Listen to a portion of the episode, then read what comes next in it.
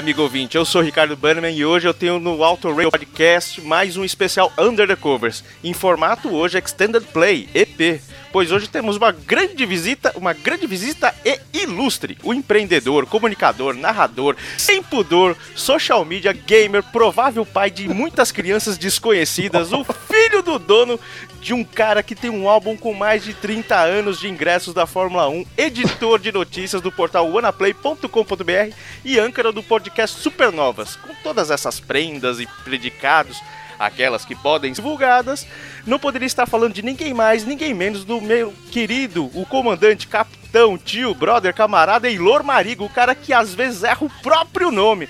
Fala!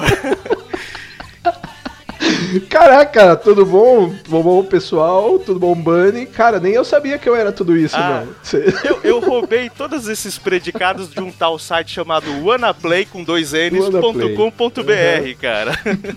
Se, se não foi você que escreveu isso, alguém te idolatra e tem grande fascinação por ti, assim como eu. Muito obrigado, meu amigo. Tudo bom aí desse lado? Tudo certinho, meu. Pronto pra falar de muita música hoje, hein? Pois é, cara. Hoje o Eilor escolheu um som. Na- verdade, realmente, a gente vai falar de muita música, a gente vai acabar pincelando algumas coisas, mas não sei o que, que vai sair desse negócio aqui. Porque nessa semana a gente pegou o caminho do morango e acabou fumando alguma coisa diferente para poder dar aquela viajada. E, e Strawberry Fields Forever foi o som que o senhor Eilor Marigo escolheu para nós estarmos aqui discorrendo sobre, né? Para quem estava fora da- do planeta Terra nos últimos 60 anos aí, teve uma tal banda de Liverpool pouco conhecida, um tal de. é, como é que é o nome mesmo, Eilor? Aqueles. Os Brito, Brit- né? É é? Isso! Os- Besourada? Os besouros.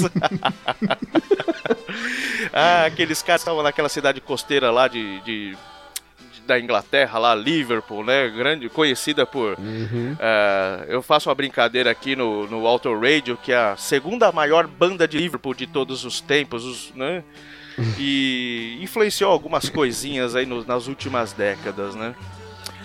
O- uma coisa que na pesquisa ah, que a gente fez, eu descobri que Strawberry Field era um orfanato, né, cara? Uhum. Puta.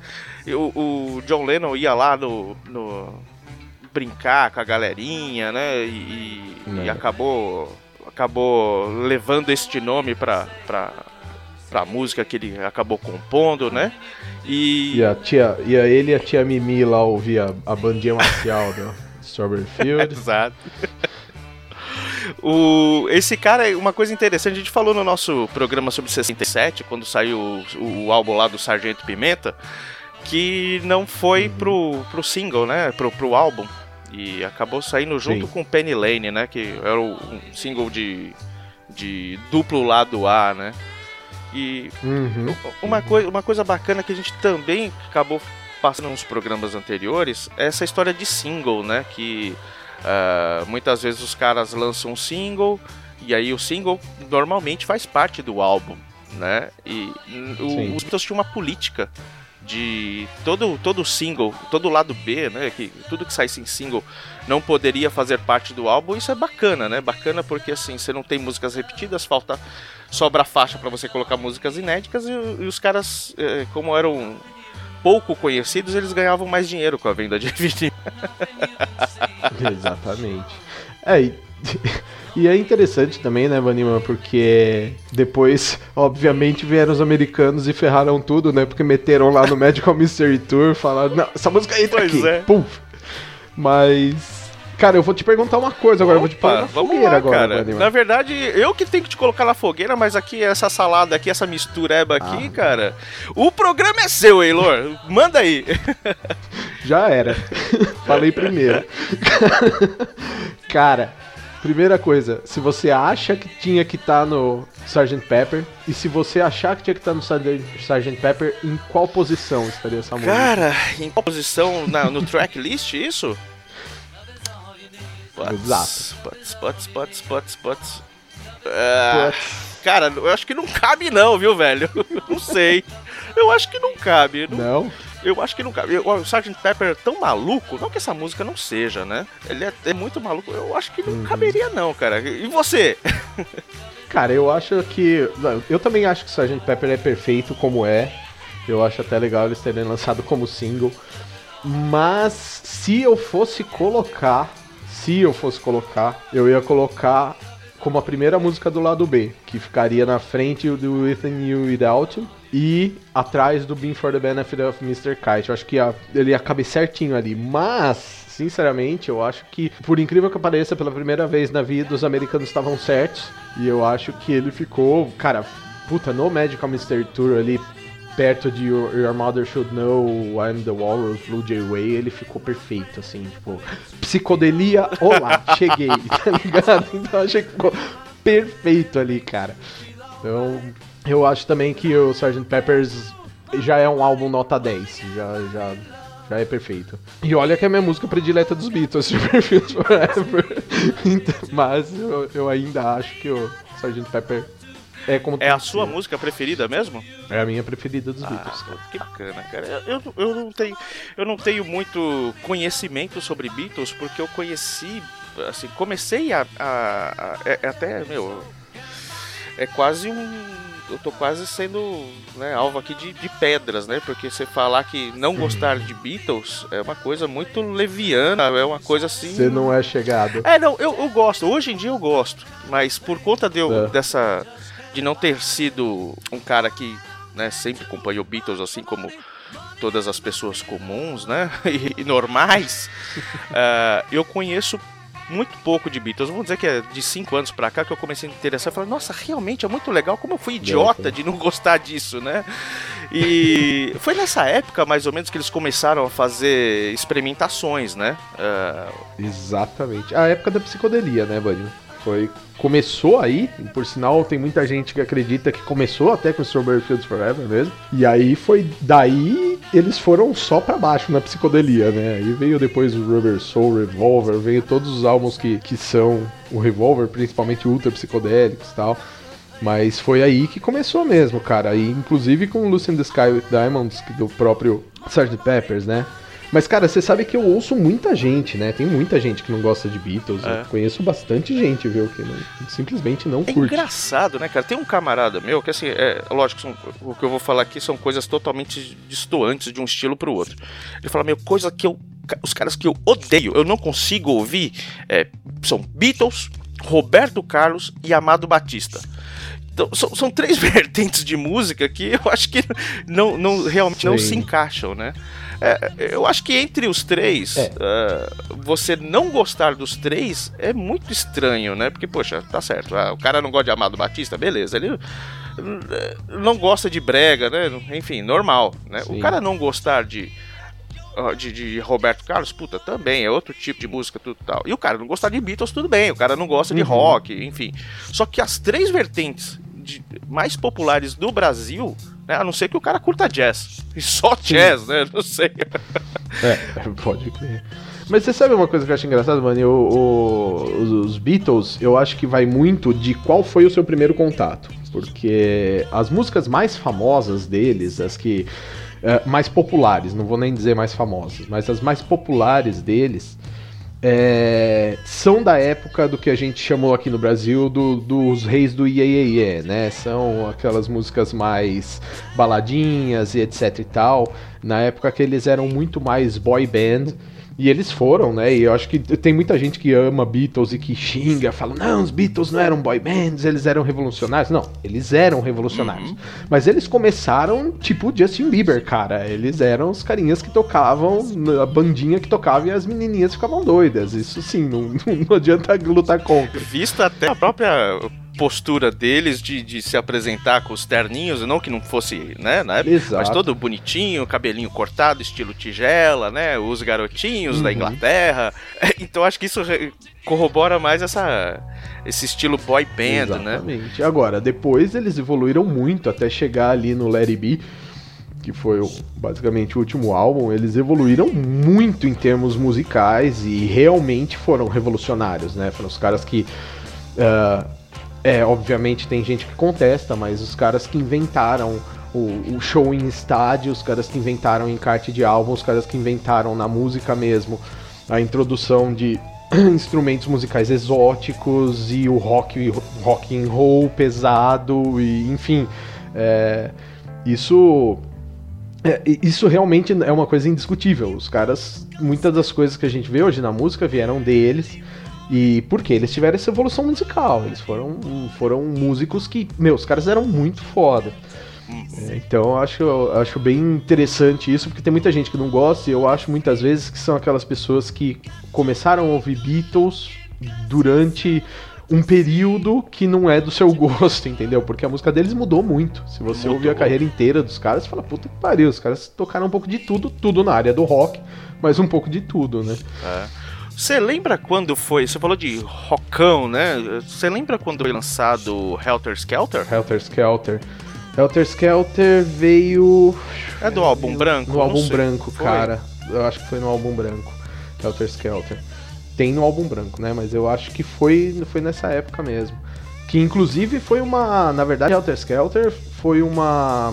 Uma música inspirada. Como é que era a história, cara? Agora eu vou ter que puxar pela memória. Mas o Paul McCartney escutou a música de uma banda, não vou lembrar qual era agora. Nossa, eu, pensei nisso outro dia, mas eu não vou lembrar qual era agora.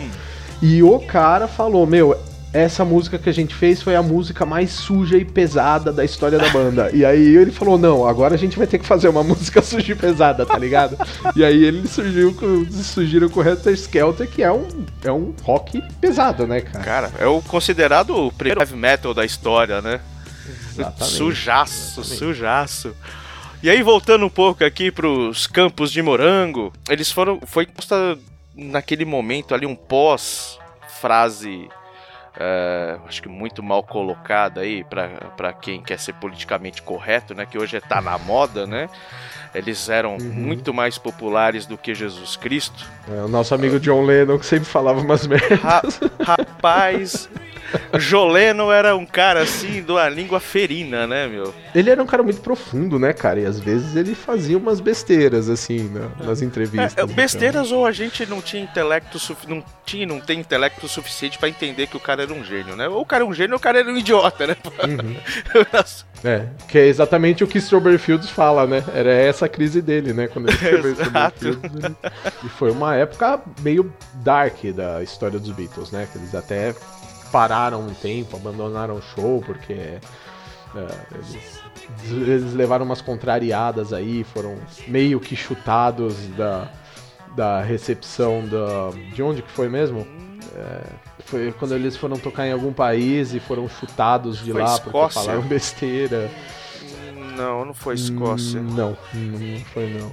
É, A gente- a gente tá é, de pois memória é, a né, gente meu tá gravando aqui num sábado de manhã, o senhor Elor Marigo acordou há menos de uma hora, eu um pouquinho mais, então a gente tá um pouco, É, né, Exato. tomando café aqui e tentando lembrar as coisas no pulso, né? Uma coisa que Exatamente. interessante da gravação, cara, eu vou te perguntar. A gente, como Uhum. fã, que curte e tal, é, é, Strawberry Fields é um, um- som muito bacana, mas o próprio John Lennon, em uma dessas é, é, entrevistas que ele fez, né? Um pouquinho antes de, dele morrer com, com a Calaço Uhum. em 80, ele acha que foi a, a versão final de, de Strawberry Fields foi muito mal gravada, né? Uhum. disse que o Paul McCartney queria sabotar a gravação, que eles tinham aquele negócio, né? Tudo que eles faziam era Lennon McCartney nos créditos, né? Uhum. Só que foi John Lennon que escreveu. E parece que o Paul McCartney queria boicotar, ah, não, não vamos gravar essa bosta, porque essa música é uma bosta, não quero essa bosta, enfim. Você tem é, é, contigo isso sem. né, eu tô, eu tô, eu tô achando que você tem N versões, ouvi, conhece N versões de Strawberry Sim. Fields. Não que a gente tenha conversado antes, mas você acha que foi uma música mal gravada, cara? Você tem essa, esse feeling de gravação, uma melhor, outra pior? Cara, eu não acho não, mas mas muito pelo contrário, eu acho que o Strawberry Fields Forever é reconhecidamente por muitas pessoas, inclusive que trabalharam com os Beatles, a- uma das músicas mais profundas deles, né, cara? É, eu acho assim, Strawberry Fields Forever é legal porque eles têm e foram lançadas, inclusive, ah, diversas versões dessa música. O próprio álbum Anthology é, que traz alguns lados B e algumas gravações diferenciadas né, ali de estúdio das músicas. Ele traz o primeiro take que o John tocou com violão, depois os takes de desenvolvimento tal. Inclusive o que eu mais gosto, que é o take 7, que é uma, uma, uma versão bem psicodélica mesmo. E assim, Bunnyman, eu não acredito muito nisso, porque é, uma das coisas que eu mais gosto de Strawberry Fields Forever é que você vê todos os Beatles bastante nessa música, sabe? Você vê todos eles bem ali dentro. Ah, o Paul McCartney foi genial que ele fez com o Mellotron, aquela introdução da música. O George, eu acho muito legal dessa música porque ele não faz uma guitarra contínua, ele faz uma guitarra bem dedilhada, bem distorcida e ela é bem intermitente com o Mellotron, assim. É uma coisa que você vê que foi muito bem pensada ali dentro.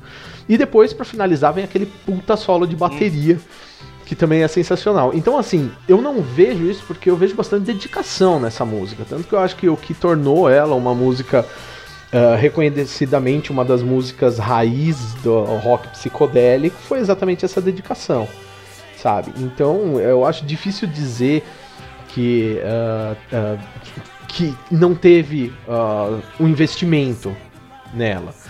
É, tanto é que o Martin mesmo depois falou, né, que ele se, ele se culpa muito por não ter colocado essa música no Sgt. Pepper, porque ele, ele, ele sente que tinha que estar lá.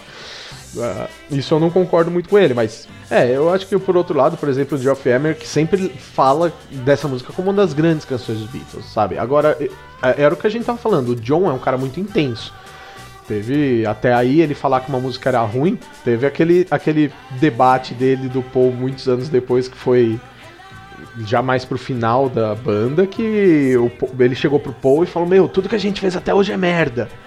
E não sei o que, e quebrou o pau e falou: Meu, a gente só fez merda até hoje. não sei o quê." E aí o Paul virou pra ele e falou: Até Strawberry Fields? E ele virou e falou: É, principalmente aquela bosta daquele Strawberry Fields. Então, assim, o, o John era um cara intenso, cara. Sabe? Ele falava essas coisas. Eu acho que dizer assim que não foi uma música na qual eles investiram, pri- principalmente nessa época, que foi uma das épocas mais profundas da carreira deles, quando eles começaram com a psicodelia, eu acho que não, cara. Acho que foi uma música, inclusive, é uma música que tem muito. Tem muito sentimento pro John, então acho difícil eles não terem investido nisso. Ah, certamente. É, você falou de psicodelia, né? Então era aquela época que, né? Muitas cores, muitas viagens, muito ácido. e aí a gente acaba é, é, relacionando com algumas coisas. Você acha que tem, tinha alguma relação com o som que o Pink Floyd, por exemplo, fazia na época? Cara, é. é, é. Cara, pra mim, assim, o, a sensação que eu tenho ouvindo Strawberry Fields É a mesma sensação que eu tenho ouvindo o álbum Relics do, do Pink Floyd, principalmente Arnold Lane. É, é uma música que ela é agridoce e ao mesmo tempo ela é quase um surrealismo, cara. É, eu gosto muito disso na psicodelia. Aliás, muitas das minhas bandas prediletas, próprio Jefferson Airplane, Jimi Hendrix, os caras beberam muito dessa água da psicodelia. E é, para mim, é o tipo de rock que eu mais gosto, sempre foi. Eu sou totalmente psicodélico. Apesar de eu não ver as coisas coloridas, não, não sou apegado a essas coisas, não. Uhum. É mais a sonoridade mesmo, pura é e simples como ela é, né? Mesmo. Exato. Mas, cara, é... eu acho assim, eu acho que. É, é como eu te disse, mesmo para quem não gosta dos Beatles, muitas das bandas que vieram depois beberam da, das inovações que os caras trouxeram. E eu acho que a, a Pink Floyd é uma das bandas, é, obviamente por ser rock progressivo, é sempre muito ligado com essa parte da psicodelia. E Pink Floyd, para mim, cara, ouvir o, o Relics, ele me dá exatamente a mesma sensação de surrealismo que me dá Strawberry Field, sabe? Então, é, eu acho que todas as bandas que vieram depois e que começaram a tocar músicas nessa vertente, elas beberam disso, não tem como não. Os Beatles trouxeram isso pro mundo, inclusive a introdução de equipamentos e, e sintetizadores e instrumentos mesmo uh, exóticos. Foi uma coisa que eles, eles começaram isso e virou a vertente da psicodelia, né? Você trazer coisas exóticas pra música, trazer guitarras com uma distorção absurda que às vezes não eram nem bem aceitas.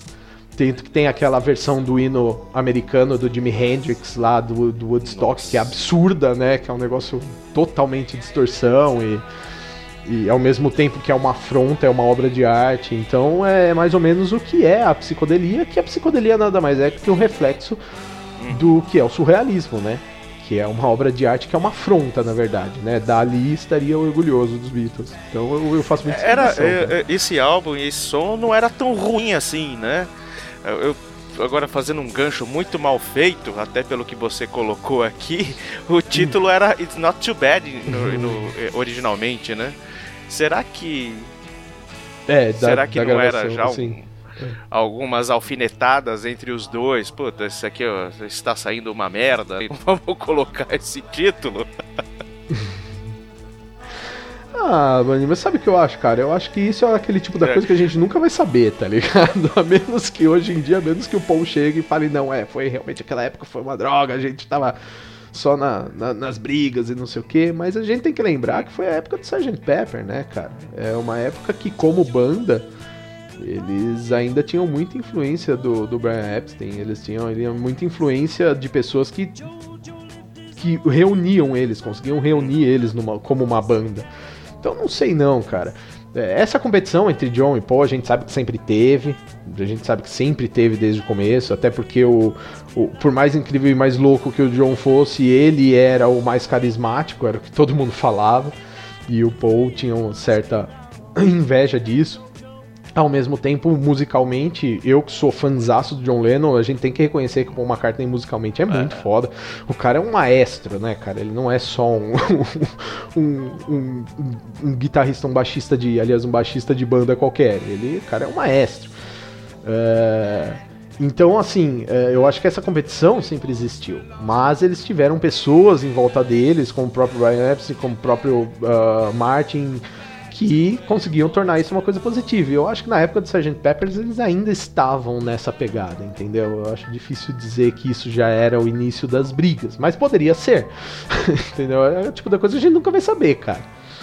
Eu ainda acho que a treta começa. Lógico que todo mundo começa o relacionamento através da amizade, né? Então você tem coisas é, em comum, na qual você junta. Essas pessoas se juntam, acabam é, andando juntos, seja na vida pessoal, no trabalho, uhum. no caso de banda, né? O, o, trabalho em conjunto que gera uma sinergia, então beleza, estamos produzindo alguma coisa legal. Talvez seja por conta do, do, do, do Paul McCartney ser um clone, né? Então eu falo, pô, não, esse cara não é o Mulder, velho. Esse cara aqui. Eh, meu, odeio esse cara e eu tenho que ficar com, as, com a boca, a orelha e olhos fechados para não poder divulgar que realmente né, essa era da, da, da energia nuclear aqui, Uhum. né, acabou gerando esta coisa que não é o meu amigo assassinado, morto, enfim. Enfim, Você é, da, você é que nem a Babi, né? Você é da teoria da conspiração. Pelo cara, mas tudo leva, né? Tudo leva a crer que o cara, meu, o cara tá descalço na capa do disco, que é uma coisa mais óbvia do que meu, o, o cara é o diferentão, fala, não, você não faz parte da turma, né?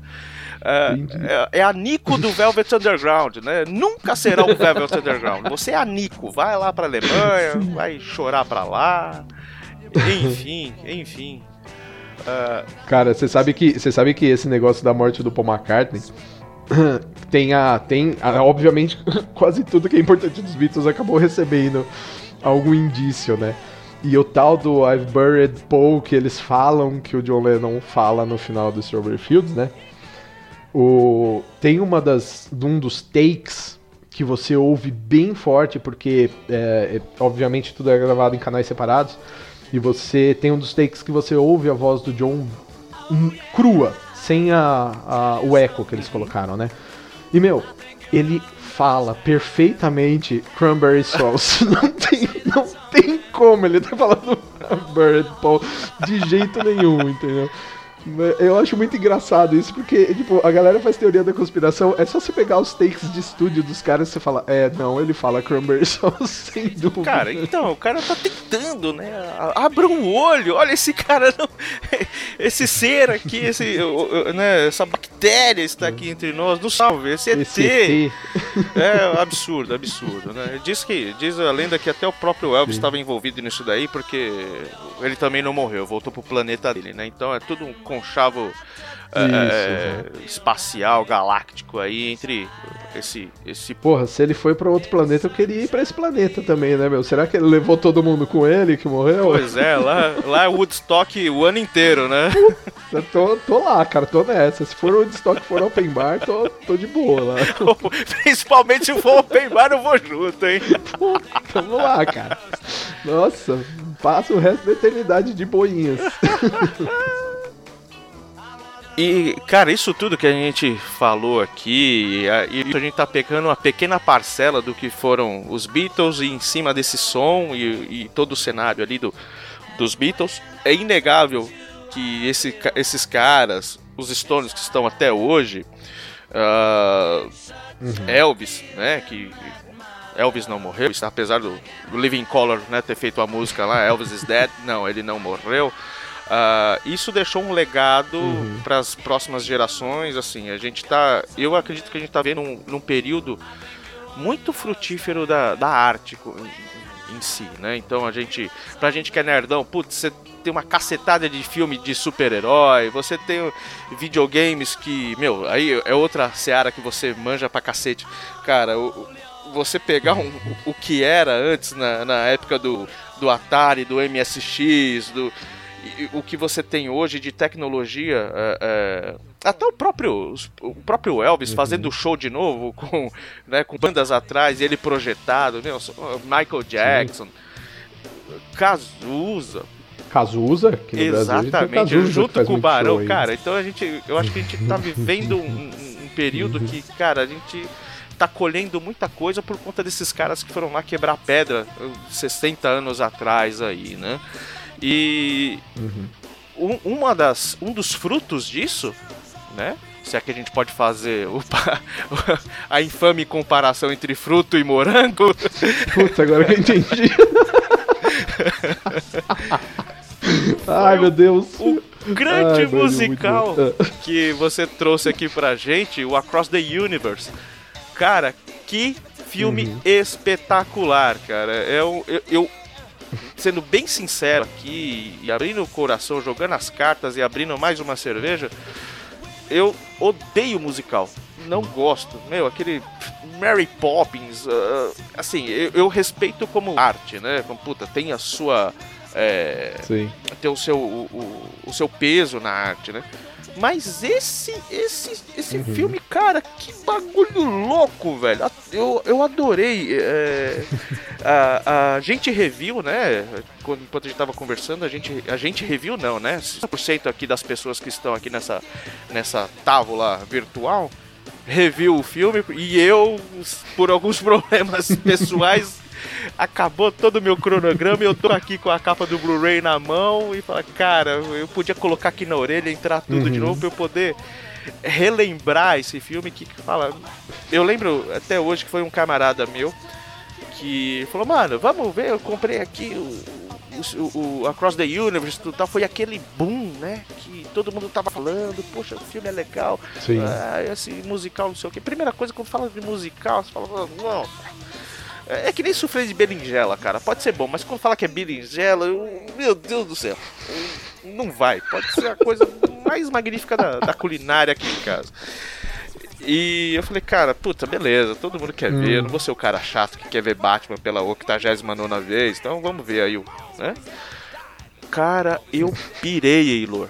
Cara, esse som. Né, o, o contexto do filme é uma coisa assim magnífica, cara. Aí quando veio o Bono também, muito louco naquela perua, né? Eu falei, cara, o homem tá ali, né, meu? Eu, eu- eu pirei o cabeção, velho. Como eu, ah, um cara muito irresponsável, que não reviu o filme pra poder estar aqui passando ah, né, as minhas impressões, eu queria que você eh, explanasse um pouco dessa versão de, de, de- do, do- de Strawberry Fields e meu a gente pincelar um pouco aí do que foi esse legado que esse que esse filme deixou, cara. Ah, Eu eu ouvi de novo toda a trilha sonora, cara. ah, eu tenho eu tenho a minha preferida também, mas eu queria que você falasse o que te tocou, o que que o que, que te fez eh, gostar tanto dessas versões e, e do filme em si, cara. É, é, eu, eu vou. Eu vou ser sincero também, o é a respeito disso. Eu, eu gosto muito de musical, tá? Aliás, eu sou um cara que gosta de coisas aleatórias, né? Sempre fui. Um cara que gosta de coisas que ninguém gosta. E eu gosto muito de musical. E eu não acho, sinceramente, Strawberry Fields Forever, um, ah, Across the Universe, um dos filmes melhores musicais que tem, não. Eu acho ele um musical ok, legalzinho.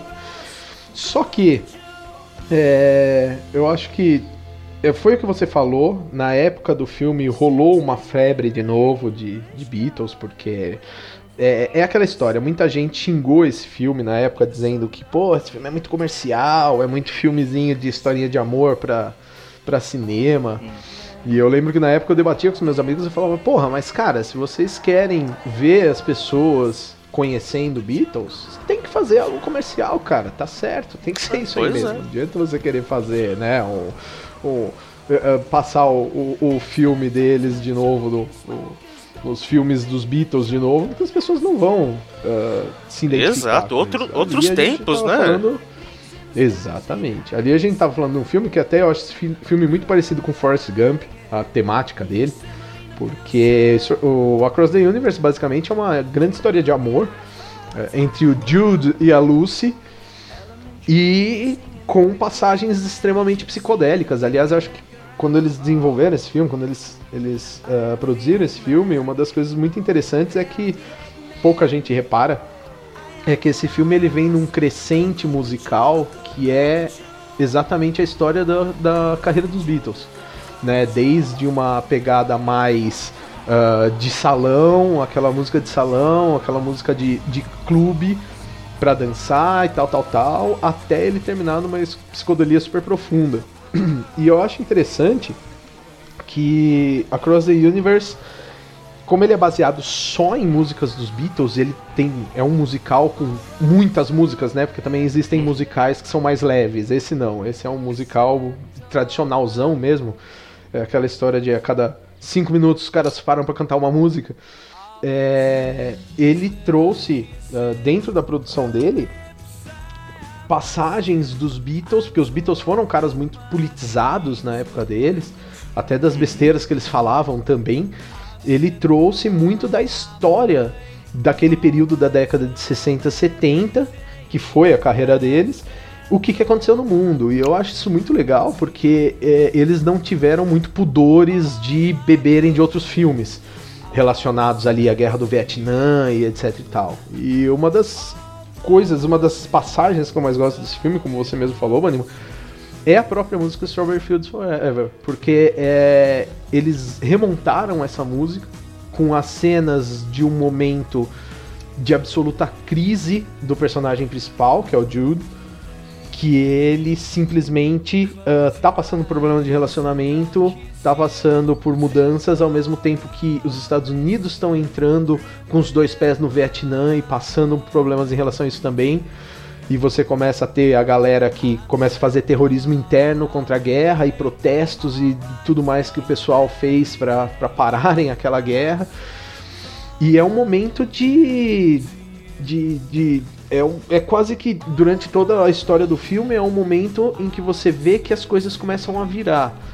E é muito bacana porque a cena mostra o cara. E aí não teria como eu não gostar, porque junta música, arte, história de guerra. Foi feito para você. Eu gosto, assim, dessa cena. O... Foi, feito, foi muito feito para mim essa cena, cara. E é um momento que o cara tá lá pintando um quadro, ele precisa fazer um quadro com a temática morangos. E ele começa a fazer o quadro e pinar os, uns morangos de verdade, assim, no quadro, e aí os morangos sangram.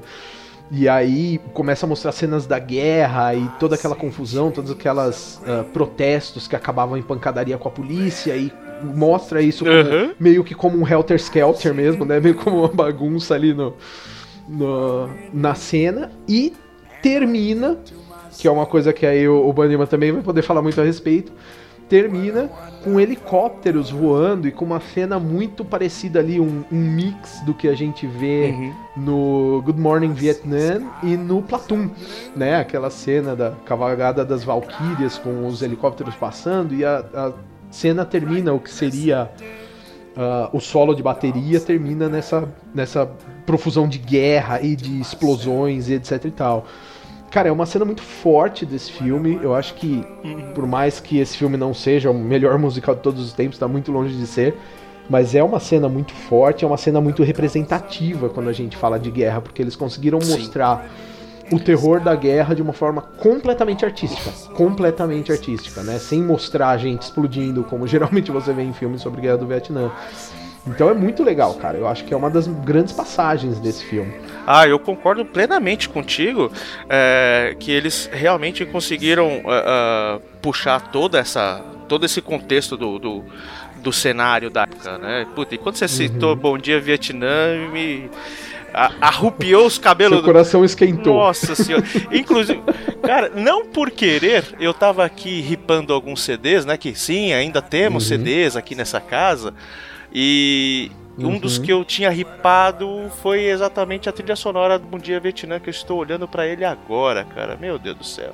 Ah, eu acho massa. que eu... Puta, é muito bom esse filme, é Nossa, incrível, né? demais. Né? Apesar do Adrian Cronauer é, o, o, o, oficial, né, o original, aquele Sim. que nasceu como Adrian Cronauer, falar que, meu, foi muito floreado, né, pro cinema, não era tudo aquilo, uhum. se fosse aquilo ali não tinha durado uma semana. Nossa, Robin Williams e aquele personagem me inspirou muito uhum. para fazer essa parada aqui, né?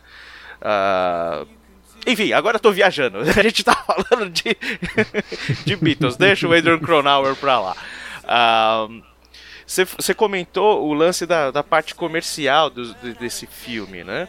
Uh, uhum. Uma das coisas interessantes é que o inesquecível Joe Anderson, que fez o, o Max Maxwell, né? É Max, ele, é. ele fez o uhum. Peter Hook do Control lá, daquele filme do, sobre o, a vida do, do Ian Curtis e um pouco do Joy Division, tudo tal. Isso. Poxa, imagina, né? Você comentou, poxa, que vai, vai pegar, vai remasterizar os filmes do, dos Beatles e colocar agora, tal, é, né? Não tem nada a ver. Agora, é.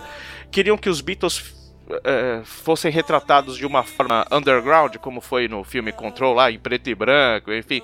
Cara. Uhum. Você fazer isso é você querer que só os entusiastas de Beatles vejam o filme. Não, não adianta muito, né? Pois é, vai ficar passando em cinema de arte, sair, ou então uhum. sair só pra home video.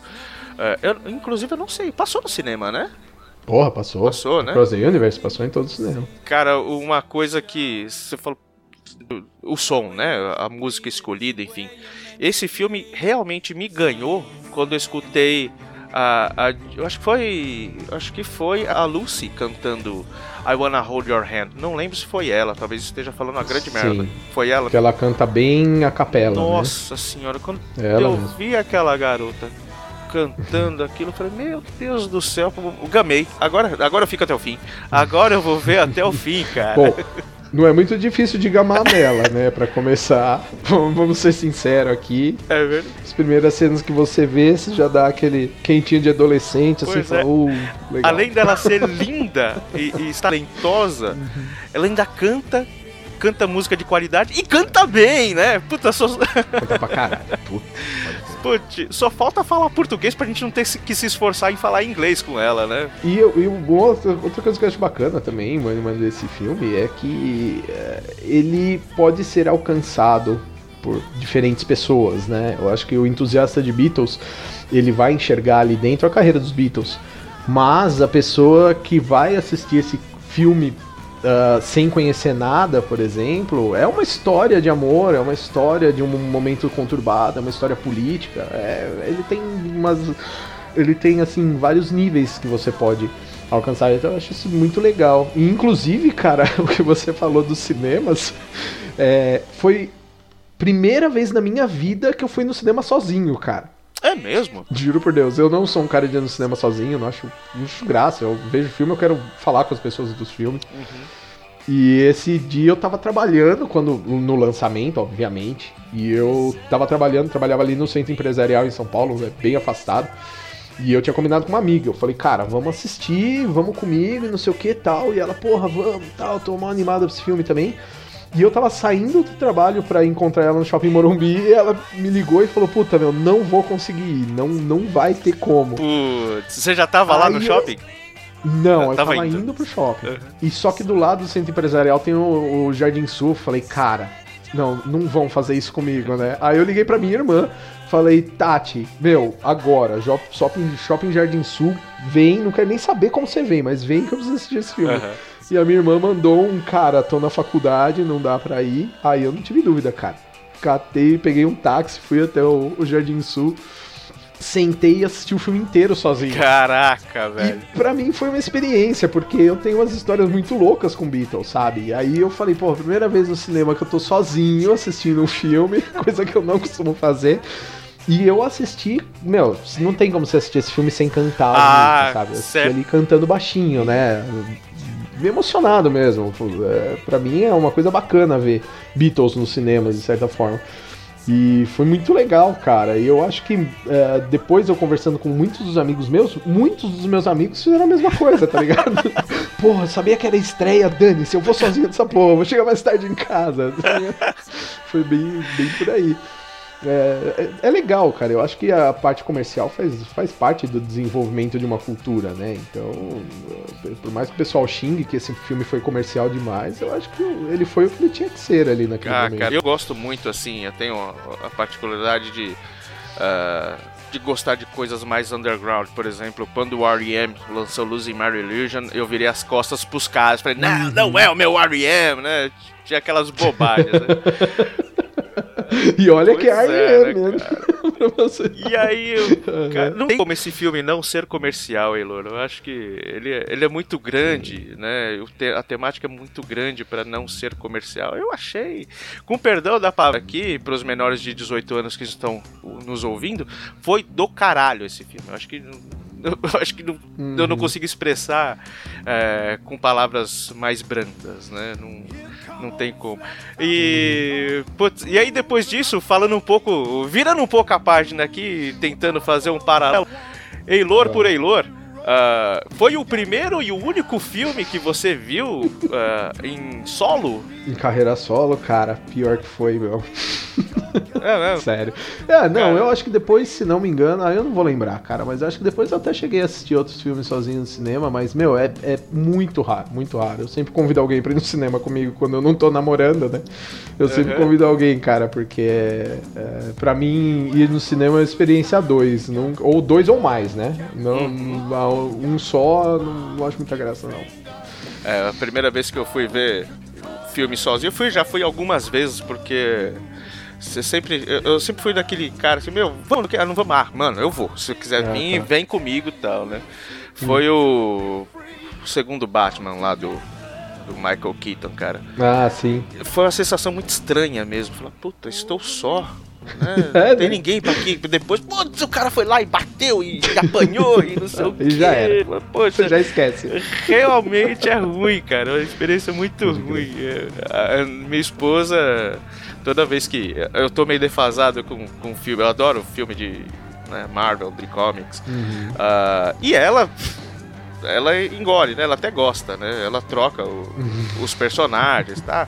Ah, o Dr. Ocotocus, inimigo do. Ocotocus, inimigo do Lex Luthor, do, do, do Super. E daí ela troca tudo. E, e essa parte mais bacana de ir com ela, né? Mas ela vai meio forçada, fala, não, vamos, vamos, porque se eu não for, eu vou ficar me sentindo, né, muito, muito magoado de não ter colocado você. Mas e, e quando, quando você, você é um cara, além de outros outras é, gostos, né, além da música, a gente se conheceu por conta do automobilismo, né? Sim. Eilor por Eilor, conta um pouco dessa sua paixão também. é, é, ela é equivalente à, à sua paixão por Beatles? Ou é, são coisas que não se misturam? Como é que foi? Como é que chegou essa sua paixão por automobilismo, cara? Cara, eu acho que é bem equivalente, sim, Manuel. Muito legal você ter falado isso, porque eu nunca tinha pensado nesse lado. Sim, eu acho que é bem equivalente, até porque foram coisas que nasceram um pouco juntas. É... é, um dos motivos de Strawberry Fields ser uma das músicas prediletas, minha música predileta, mas uma das minhas prediletas dos Beatles, porque também é foda, né, cara? Você tem Strawberry Fields, você tem, putz, sei lá, uh, While My Guitar Gently Weeps, você tem muita música é, próxima, assim, que você, você gosta. Mas Strawberry Fields sempre me tocou mais. E eu acho que em relação ao automobilismo, cara, é, a, a minha história, bom, você me conhece bem, você sabe que eu vou na Fórmula 1, por exemplo, desde os 7 anos de idade, todo ano lá em Interlagos. É, meu pai e meu avô eram fissurados em automobilismo, tanto quanto eu, e foram na no primeiro Grande Prêmio do Brasil, assistiram corrida. É é uma tradição da minha família, né? Nós assistimos automobilismo. E é uma coisa engraçada, cara, porque eu, ah, diferente das pessoas que desenvolvem esse tipo de gosto ao longo do tempo, eu fui uma criança que eu tinha gostos muito diferentes, cara. Muito diferentes, tá? É, eu, desde muito, muito pequeno, eu lembro que eu era bem pequeno mesmo. Eu via os discos em vinil dos meus pais. E minha irmã ouvindo lá Xuxa e Balão Mágico e tal. E a gente escutava, obviamente, esses discos também, né? E eu vi uns discos lá com umas capas meio diferentes, não sei o que. Meu pai tinha muito disco do Genesis, do Pink Floyd, dos Beatles e tal. Mas ah, meus pais nunca foram de ouvir muita música, de escutar muita música. Diferente de mim, eu, eu escuto música o dia inteiro, eu sou movido a isso mesmo, mesmo. E eu lembro de muito pequeno ainda começar a chegar pros meus pais e falar, meu, pô, o que, que é isso aqui? Eu quero, quero escutar, pai, põe esse disco pra mim. E comecei a ouvir Beatles tal. É, e automobilismo pra mim aconteceu mais ou menos da mesma forma. É óbvio que meu pai a vida inteira assistiu as corridas de manhã. Então eu desde muito pequeno eu acordava de manhã e, e meus amiguinhos vinham pra falar pra mim, sabe, pô, vamos brincar, não sei o quê. E eu falava, não, vou ver corrida, cara. Não, tem, Não, mas a gente tem carrinho aqui também, né? Ah, não tem o barulho do motor. Eu lembro até hoje um dia que um amiguinho meu, eu era bem pequeno, ele chegou, eu tava assistindo a corrida. Ah, E- Eilor, Eilor, vem brincar, vem brincar comigo, não sei o que. Eu falei, não, eu tô vendo a corrida. Aí ele virou pra mim, não, se tiver alguma batida a gente volta pra ver. e, e eu não conseguia entender, sabe? Eu falava, pô, mas não tô vendo batida, eu tô vendo corrida, sabe? E até hoje tem muita gente que fala pra mim, né, Fórmula 1 não tem graça, não tem mais acidente, não tem mais não sei o que. Eu falo, ah, ó as crianças lá Cara, da década de 80. Vai ver a NASCAR então, pô. Exatamente. Ai, Bom, enfim, eu ti- tive essa formação desde criança e eu sempre gostei, Bunnyman, de coisas muito aleatórias, assim, sabe? E música não foi diferente. Até uma época que chegaram os CDs.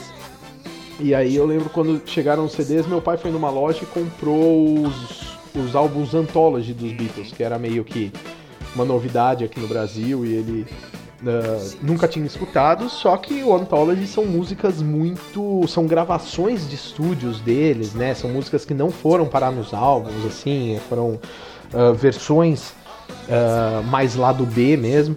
E eu cresci ouvindo os álbuns Anthology. E é engraçado, cara, porque eu não consigo hoje, quando você tem uma banda que lança uma música, geralmente eu ouço a música que vai pro rádio e depois eu vou descobrir quais foram os takes gravados para ouvir, para ver qual que eu gosto Caraca. mais, entendeu? Raramente eu gosto do take do rádio, eu gosto do take que vai pro Caramba, álbum. Você chega nesse nível de, É. de apreciação Ah, do trabalho. Eu, eu procuro, cara. Quando é uma música que eu gosto muito, mesmo que seja moderna, assim, eu tento achar. Hoje em dia é mais difícil de achar, né? Infelizmente. Mas eu tento achar outros takes, porque às vezes você tem. Próprio Silverfields Forever. O take 1, que foi quando o John Lennon sentou com os caras lá na gravadora e falou: Meu, vou tocar uma música que eu escrevi pra vocês. Aí ele começa a tocar Strawberry Fields no violão. Meu, é outra coisa, porque é ele com voz e violão tocando aquilo, e você vê que tocando de uma forma meio displicente, assim, só pra mostrar pros caras do que, que se tratava. E você vê que é um mundo totalmente diferente daquela coisa psicodélica que virou a música, sabe? Ela poderia ter sido só mais uma música do tipo Yesterday, vamos Aham. dizer assim. Entendeu? Que é uma música do padrão mais tradicional, que fez um puta sucesso. Mas não, eles pegaram isso e transformaram numa obra psicodélica. Então, assim, é- esse paralelo eu sempre gostei de fazer desde pequeno, porque eu sempre acompanhei a carreira dos Beatles através. Eu comecei através do, dessa, ah, desse álbum que traziam takes das músicas. E Fórmula 1, automobilismo, cara, eu sempre fui um cara que cresci com Fórmula 1. Minha formação de automobilismo é Fórmula 1. Meu pai me levava pra andar de kart, não sei o que, não sei o que, mas sempre pensando em Fórmula 1. E com o tempo depois é que eu fui começando a me enfiar ali nos meios de GT, que eu gostava bastante, assistir outras categorias, ir em Interlagos mil milhas, não sei o que.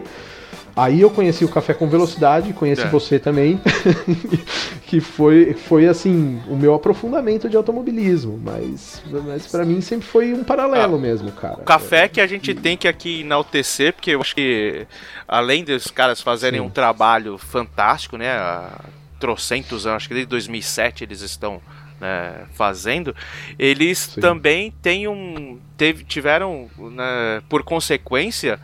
Ah, essa aproximação entre a gente que é ouvinte, né, cara? Então eu estou aqui pedindo para Flashback, o nosso Uhum. DJ, dar uma, soltar a salva de palmas para esses caras, porque eles, cara, realmente, além de serem pessoas muito brothers mesmo, os caras são muito brothers, a Babi e o Thiago começaram com essa loucura, duas, duas pessoas totalmente diferentes, né?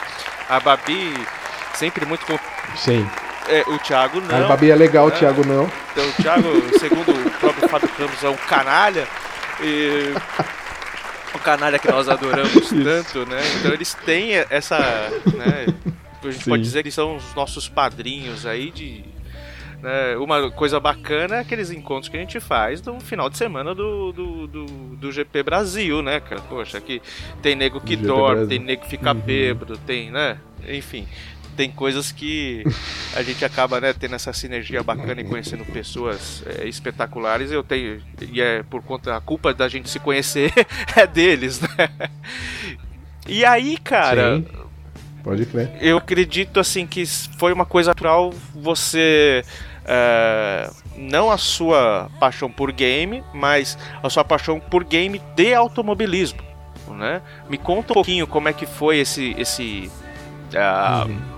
Essa sua foi foi natural você procurar games de automobilismo por gostar de automobilismo? Olha, Bunnyman, sim, é, acho que natural seria de qualquer forma, mas, cara, muitas das coisas que aconteceram de gosto, assim, na minha vida, a culpa é do meu pai, tá? Você pode xingar seu Eilor Sênior, porque meu pai, ele trabalha, ele é, trabalha com eletrônica, né? Trabalhou a vida inteira com eletrônica, tem, hoje em dia, tem a- na área da internet e tal, mas meu pai sempre teve computador em casa, é, ele meio que trouxe microprocessadores para o Brasil pela Gradiente. Então ele é um cara que eu desde que era muito criança tinha computador em casa. Na época, como você mesmo falou anteriormente, de MSX, etc e tal, tive tudo isso. Chegamos a ter um Atari aqui e tudo. E eu, desde pequeno, obviamente, comecei a jogar aqueles primeiros jogos de corrida. Muito porque, obviamente, meu pai tendo computador, eh, joguinhos eram as coisas mais impressionantes daquela época na- na, computação. Então ele sempre baixava. É, obviamente não só automobilismo, eu fui para muitas vertentes, jogo muito FPS, jogo muito outros tipos de jogos, mas automobilismo era aquele negócio que tava lá com a gente. E aí teve uma época em que meu pai montou até um pequeno escritório num trailer que a gente tinha fora de casa. Ele tinha um trailer é, quando era bem pequeno. E ele montou um escritóriozinho nesse trailer com dois computadores. E aí um dia ele me chamou e falou: Bato, Bato é meu apelido de, de família, tá? Então de vez em quando eu vou falar Bato. Ele falou: Bato, vem aqui no trailer que eu preciso te mostrar um negócio. E quando eu cheguei lá, cara, tinha dois computadores com aquele Fórmula 1 da Microprose. Eu não sei se você lembra, o jogo da Fórmula 1, que foi um dos primeiros oficiais da Fórmula 1 da Microprose, de 1900 e não sei quanto. E os dois computadores ligados em rede, ele falou: Meu, então, agora a gente consegue jogar a corrida os dois. Nossa senhora, aí foi o ápice. Bunny, mano. Sabe, sabe a galera que me chama de louco porque eu corro às 24 horas de Le Mans no, no videogame? Uhum. E A galera você não- realmente a- corre às 24 Ah, horas. 24 horas. né? Exatamente. Caraca. A galera não entende que isso é pouco, porque a gente se internou naquele trailer, cara. Tipo, nas minhas férias, a gente entrava naquele trailer e ficava jogando jogo de corrida o dia inteiro, Ah. dia e noite, jogando, jogando, jogando. Então, assim, é, videogames pra mim sempre fez uma grande parte da minha vida, principalmente porque eu sempre pude compartilhar isso com meu pai, sabe? Uma coisa que a gente tinha muito em comum. Os dois gostam muito, jogo de estratégia, jogo de corrida tal. E nossa paixão por automobilismo, obviamente, levou a gente para os jogos de automobilismo. E até hoje eu sou viciadaço em jogo de corrida. Então, Cara, e, e o resto da família? Quando viu, assim, eh, normalmente, né, o pai, a mãe e tal, tem aquele negócio de dosar, né? Poxa, eh, deixa o menino ir pra rua, mas ó, seis horas tem que estar aqui pra tomar banho e jantar.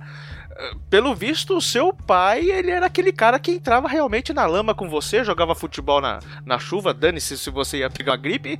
É, é, o teu pai é, é, é, o- é um irmão, na verdade, pelo que você tava falando. Quando vocês se internavam aí jogando videogame, como é que era a, reação da família, cara? Ah, na verdade, assim, mano, meu- meus pais, cara, isso é uma coisa que eu não posso reclamar de jeito nenhum dos meus pais. Eles sempre foram pessoas muito abertas pra novidade. Sempre foram, sabe? Então, quando começou a surgir jogo, quando começou a surgir essas coisas, o discurso do meu pai sempre foi: cara, isso é o futuro. E eu quero que meu filho entenda o futuro. Então, meus pais sempre foram pessoas que, meu, tipo, quando eu, eu tinha ah, 13, 14 anos, meu pai chegou pra mim e falou: Ó, você vai começar a trabalhar e vai trabalhar comigo, vai trabalhar como se você quiser, mas você vai trabalhar pra você entender como isso funciona, você vai voltar sozinho da escola. Sabe, meus pais sempre me deram muita liberdade, porque, é, aliás, até muitas vezes os pais dos meus amigos ficavam meio contrariados em relação a isso, porque meus pais me davam muita o Eilor liberdade. pode, o pai do Eilor deixa, né? Exatamente. Ah, tanto que a vida inteira foi meus amigos vindo dormir aqui em casa de fim de semana, porque aqui você podia jogar videogame até de madrugada, você podia, sabe? Comer muito chocolate com refrigerante sem ninguém regular. Puta, tranquilo. Exatamente. Então, assim, aqui em casa, obviamente tem, né? Isso que você falou. Tem o momento de fazer dever de casa, tem o momento de fazer tomar banho, assim, mas é, na minha casa sempre foi um negócio assim, meio. ah, ah, assim, não vamos reprimir, entendeu? Ah, você vai fazer faculdade, faz o que você quer da sua vida, entendeu? Eles sempre deixaram a gente tomar muita decisão. Eu não tenho reclamação assim com, em relação a isso. Eu acho que meus pais foram pais muito cuidadosos também, mas pais muito permissivos. Eu podia realmente fazer qualquer coisa. Sabe, quando eu fiz 18 anos, eu voltava lá pra casa de, de, de madrugada, eles estavam Aham. nem aí, entendeu? Eles falavam, meu, você só Aham. não bebe e dirige, sabe? Eles só faziam essas coisas. Tipo, eu não quero nunca te pegar dirigindo bêbado. E eu nunca dirigi bêbado, tá ligado? Assim, então, assim, eles é, é, eles né, esse ponto de educar eu acho que eu tive uma educação muito aberta. E eles sempre foram desse meu pai principalmente sempre foi desse discurso sabe? Tipo não adianta você Uhum. lutar contra a televisão por exemplo. É, a nossa geração não viveu com a televisão mas a geração dos nossos filhos vai ter que aprender a conviver. Então deixa o moleque assistir TV e, e aprender o que é bom Exato. e o que é ruim entendeu? É, a única, a única coisa era a conversa. É, minha família, a gente sempre teve muita conversa. Meus pais, quando eles algo preocupava eles, eles sempre sentavam com a gente e falavam: Ó, oh, isso aqui tá me preocupando assim, assim, assado. Quero saber o que, que você vai fazer, como que você vai resolver. É, então, é, nesse sentido, sempre foi, foi muito por aí, sabe? Inclusive com automobilismo, sabe? É, ele sempre me tratou como adulto conversando Aham. sobre automobilismo, mesmo quando eu era criança. Então isso era muito legal nesse sentido. Poxa, isso pro amadurecimento e até o, o negócio de te colocar em situações que você tinha que resolver com a Uhum. liberdade e com você tendo que ah, ah, né, tomar as suas decisões, eu acho que forma o cara bacana que você é hoje, não é? Não é porque Bom, muito obrigado. você. não, é verdade, pô. Não tô floreando, não, é verdade. Porque você é um cara que. É, é, né, é esse cara agradável de bater um papo, um cara super gente boa, e não é porque.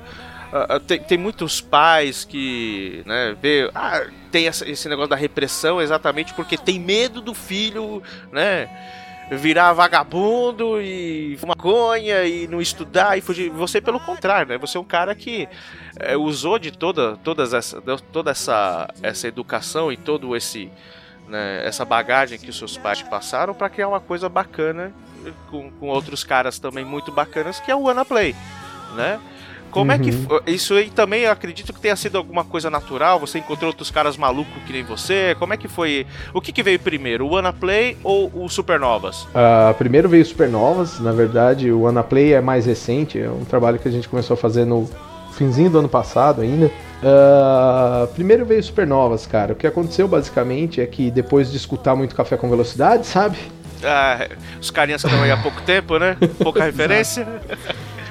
E eu sempre gostei muito de videogames. E eu cheguei a um ponto em que eu falei, cara, por que não ah, procurar algo do gênero? E eu sempre fui muito de plantar sementes, viu, Bunnyman? Eu sou um cara que eu. eu por exemplo, eu tô afim de fazer podcast, eu vou lá, procuro onde tem gente que faz também, me apresento, ó, eu sou Ilor, tal, tal, tal, meu background, por exemplo, na área de games é esse, gosto muito de jogos de simulação, que é uma coisa que pouca gente fala no, no Brasil e blá blá blá. E, meu, beleza, plantei minha semente. Aí eu deixo, deixo florescer, sabe? Eu, eu, eu sempre fiz as coisas um pouco assim. Eu vou, vou ciscando ali no- no- nos cantos que eu acho que podem dar frutos. E uma vez eu entrei num fórum, tava lá procurando gente pra gravar cast. Eu não tenho experiência nenhuma, não tinha experiência nenhuma, não, puta cara, nunca tinha feito podcast, nunca tinha gravado um podcast fora as participações que eu fiz no no no, no Café com Velocidade, algumas outras de podcasts que às vezes me chamavam pra falar de automobilismo, que não tem nada a ver com videogame.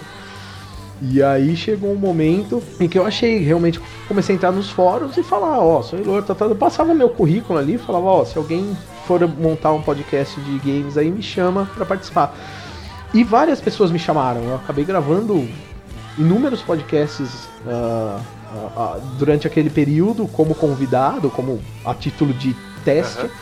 Até que um, um cara chamado Greg, um grande amigo hoje, o Rômulo, que ainda trabalha comigo no Anaplay, é, ele chegou pra mim e falou: Cara, eu e um amigo meu, que é o Victor, que é um outro brother também muito fera, é, a gente grava podcast de games e a gente queria que você viesse gravar com a gente. E cara, daí pra frente a gente in- inventou o Supernovas, que é um podcast de notícias de games. E daí pra frente, cara, a gente continuou tocando aquilo, o site que na época chamava Combo Monstro e cast, notícias, a gente ia publicando tal. Até que esse pessoal do Anaplay, que é o Ale e o Chico, que hoje somos nós quatro, né? Eu, o Greg, Ale e o Chico. Eles chamaram a gente e falaram: Ó, a gente tem esse site desde 2013, é um site bem conhecido na área de games no Brasil. Falaram: Meu, a gente gosta do trabalho de vocês. O Greg já gravava com eles, falou: Pô, vamos, vamos fazer um bem bolado. E aí nós nos unimos, os quatro.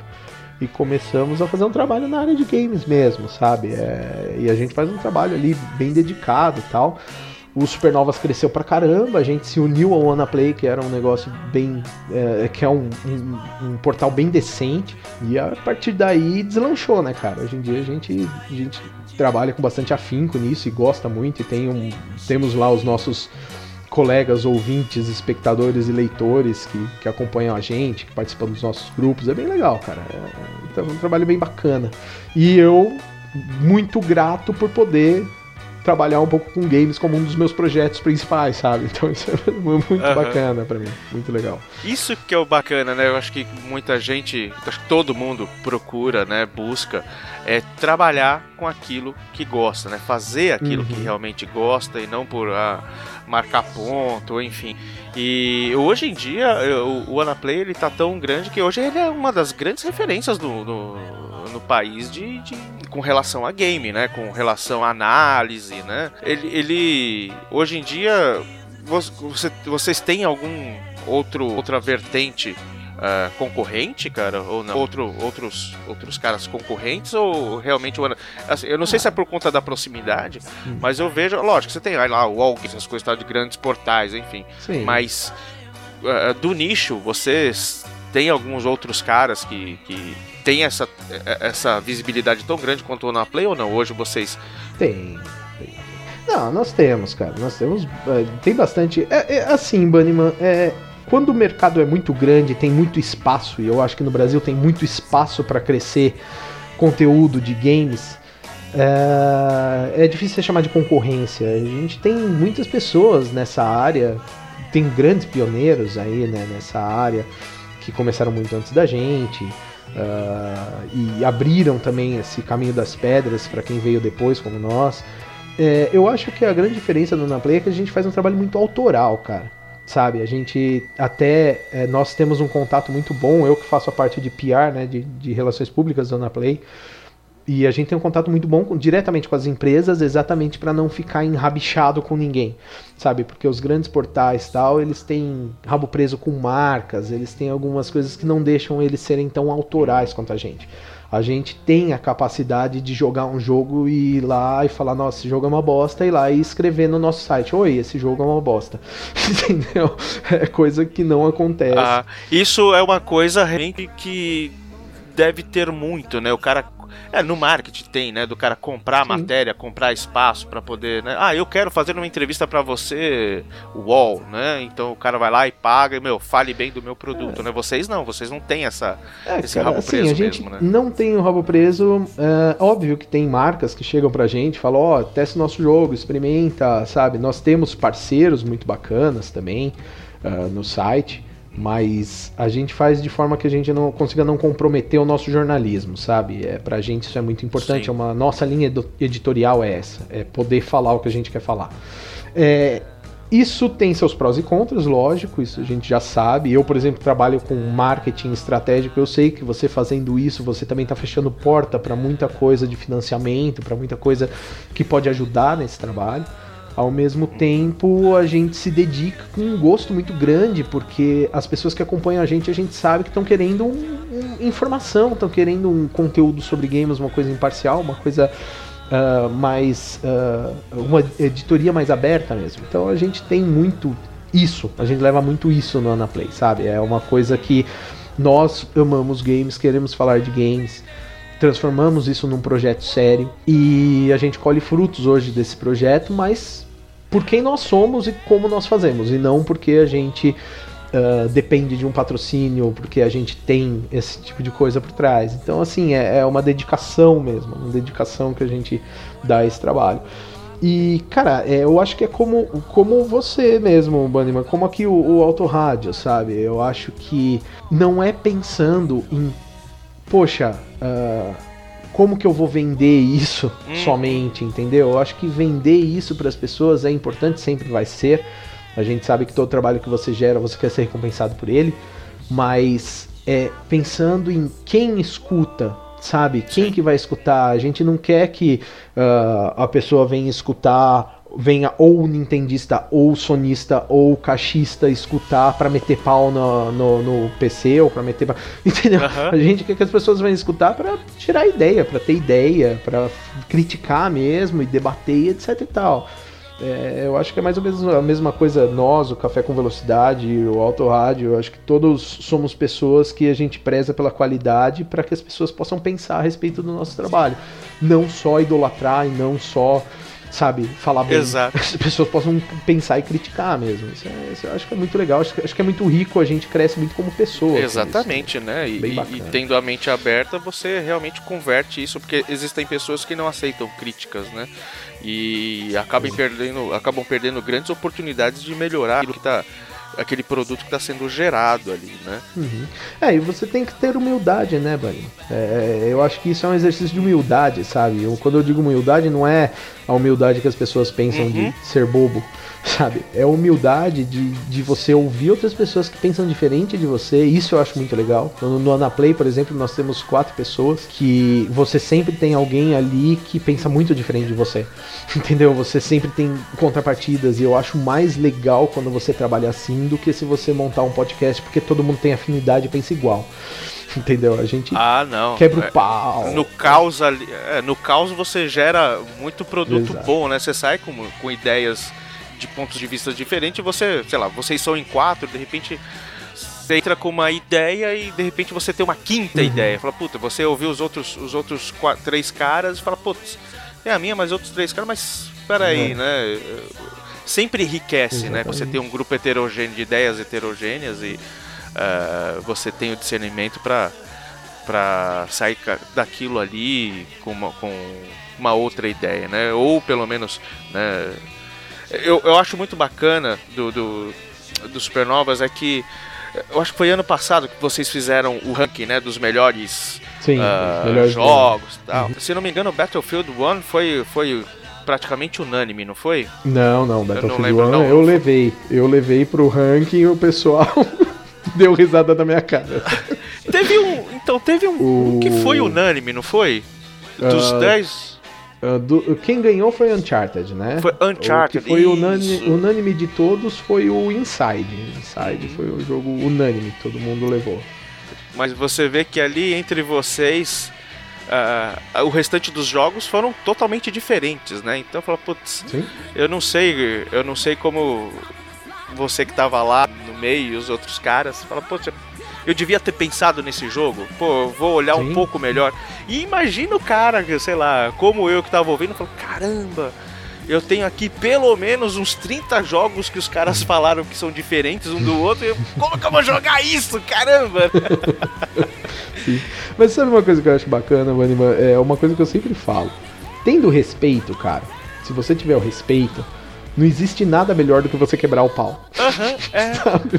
Do que você discutir, debater, discordar e não sei o que. Só que tem que ter o respeito. Tem muita gente que não consegue fazer isso porque não consegue respeitar a opinião do outro. É, leva pro lado pessoal, como se fosse ataque. Pô, é, são opiniões, né, cara? Exatamente. Se você consegue respeitar a opinião do próximo, não tem nada mais enriquecedor. E, e outra, ter humildade de mudar a sua opinião se precisar, entendeu? Às vezes você tem uma opinião e você fala, porra, penso nessa nessa linha. Aí as pessoas vêm e te apresentam argumentos completamente diferentes e você poder chegar e falar, não, tem razão, sabe? Não vou ficar dependendo da minha opinião com o pé no chão, sabe? Esse argumento aqui é melhor que o meu. Vambora. Exato. Vamos trabalhar nele. Então é isso que eu acho uma coisa que é positiva é, nesse tipo de conteúdo, se você souber fazer. Porque também vou te dizer, trabalhar em quatro também não é fácil, porque todo mundo mete a mão em tudo, sabe? Mas é muito legal, muito Tem o positivo. lance de, ah, eu faria diferente, né? Aí começam as tretas. Claro. É, tem a história do 80%, sabe? A história do 80% do gerenciamento de equipes, né? Tipo, ninguém vai entregar 100% do que você quer. Ninguém. Porque você tem sempre que considerar que 20% é o tanto que a pessoa pensa diferente de você. então, tipo, se você pede um trabalho e te entregam 80%, meu, esses 80% provavelmente é o que você vai conseguir, porque os outros 20% são coisas que as pessoas não concordam como você Uhum. faça, não sei o que, não sei o que. Então, tipo, ne- a gente flutua nesses 80% ali, sabe? Todo mundo respeitando os 20% de diferença de cada um. É bem legal, cara. É bem- E interessante. onde vocês caminham agora? Vocês têm projetos. é, Aqui, ó, agora eu tô, eu tô querendo abrir lá a, a caixinha dos segredos, né? Do Anaplay e do Supernovas.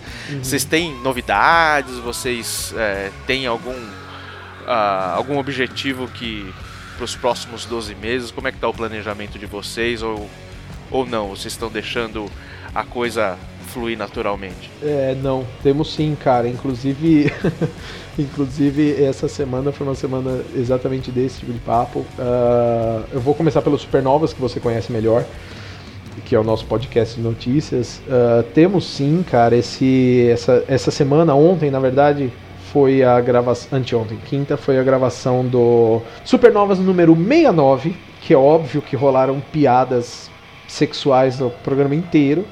Ai, É, que delícia! É óbvio, né? É, nós gravamos Supernovas 69 e a gente já marcou agora dos 70 fazer algumas mudanças, porque assim, Maniman, o Supernovas, ele sempre teve um caráter de ser um podcast que muda ao longo do tempo. A gente nunca fez ele muito, muito tempo, dentro de muito tempo, numa formulinha, porque para não enjoar.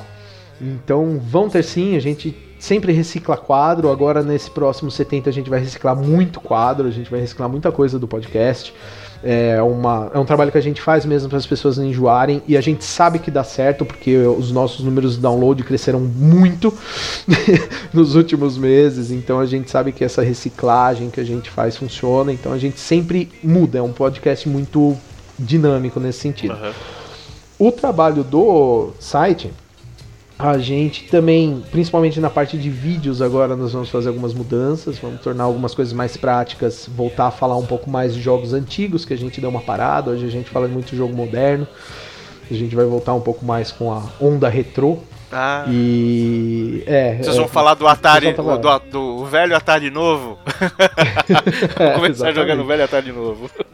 Pode crer. A onda retrô agora tá com É. tudo, né, cara? Puta, agora Nintendo, Sega, todo mundo tá lançando videogame antigo em versão moderna e jogos antigos estão aí no, no top de vendas. Ah, Crash Bandicoot, umas coisas que você fala, puta vida, mano, eu jogava isso quando era criança, olha, olha os negócios voltando aí.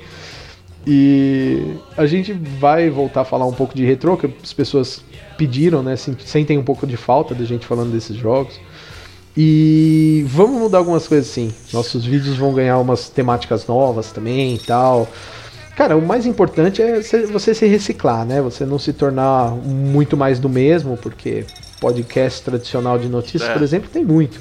Então a gente tenta fazer uma coisa bem dinâmica. Vamos ter coisas novas sim, já para o episódio 70 a gente já vai ter quadros novos, tudo.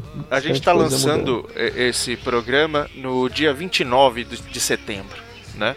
Então, provavelmente, Uhum. vocês já lançaram coisas novas, né?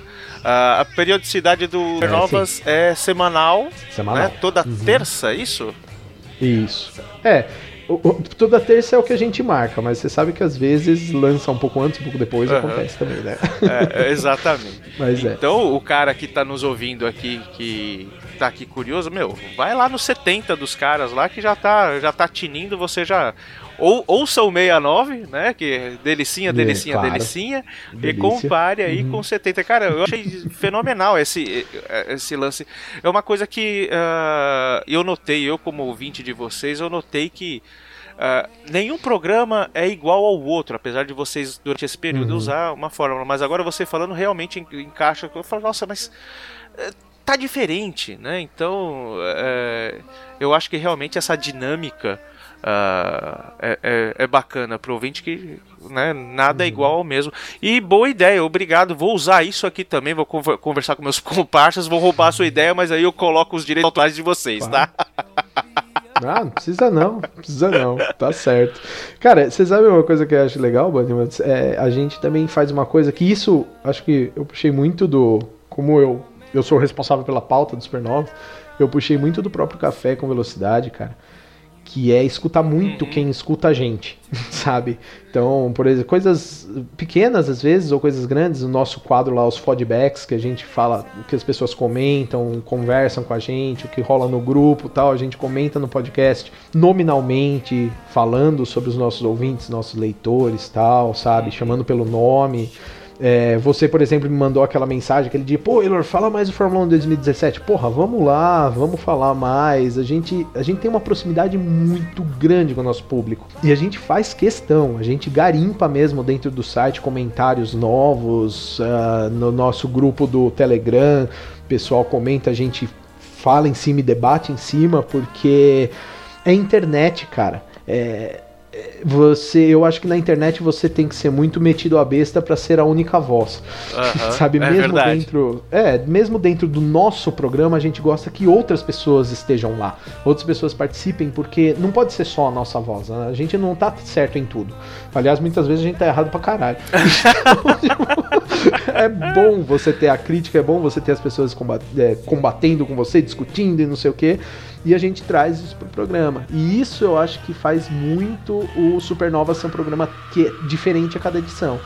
Sabe? Tem edição que a gente fala notícia uma notícia super enorme, faz um baita debate, tem edição que a gente faz um monte de notícias pequenas, tem edição que a gente chama alguém para fazer um- uma entrevista, tem edição, sabe, a gente tenta variar muito, porque não dá para ser só a nossa voz. A internet tem muito informação. Então a gente trabalha muito nesse esquema. Eu acho muito bacana. Ah, cara, isso. aqui a gente também erra pra caramba, né? Porque É. uma das coisas que a gente deixa, deixa claro pra quem tá ouvindo é que a gente não manja Uhum. de patavina nenhuma, né? Nós somos grandes é, é, executadores do Google.com. Então, poxa, você vai falar da categoria da Indy de 1956, cara, não tinha ninguém aqui, né? Então é, é um exercício, e até o lance de música, é um exercício ah, que a gente acaba pa- repassando aquilo que a gente aprendeu em duas semanas montando pauta, enfim. E uma, uma das coisas que, que a gente achou bacana de fazer, até por conta de erros e, meu, caneladas que a gente dá, é colocar caneladas propositais, né? Por exemplo, poxa, Uhum. quem era o pai do Damon Hill? Né? Puta, caramba, era o, né, Hill, o- o- o- O Graham. não, não era o. Graham, não, imagina, era o outro lá, o, o Spencer É, Hill. pode Tal, crer. puta, não, é beleza, o Spencer Hill. Mas na hora você já falaria É, Graham então, e na a gente hora, né, monta cara? os negócios assim, e, assim, a gente não combina, mas sempre um fala um bagulho errado exatamente pra dar essa, essa sensação de, de hu- humanização, né? Eu acho que Uhum. talvez entre até um pouco no lance de vocês, faz, vocês fazerem o, o, o Supernovas num lance bem dinâmico, né? Um nunca é igual ao outro, né? Uhum. Então, e, e o lance da proximidade, eu queria entrar no lance da- dessa proximidade que vocês têm realmente com, com os caras que seguem você. É realmente importante, né? Tanto pra feedback quanto pra brodagem, né? Que é, vocês sendo vozes num nicho acaba realmente aproximando e não tem aquele lance que tinham em mídias antigas, né? Sei lá, vamos colocar o próprio rádio Uhum. ou a televisão, né? Meu, artistas, apresentadores de telejornal, é, atores tal, são pessoas que estão num pedestal que hoje em dia não pode existir.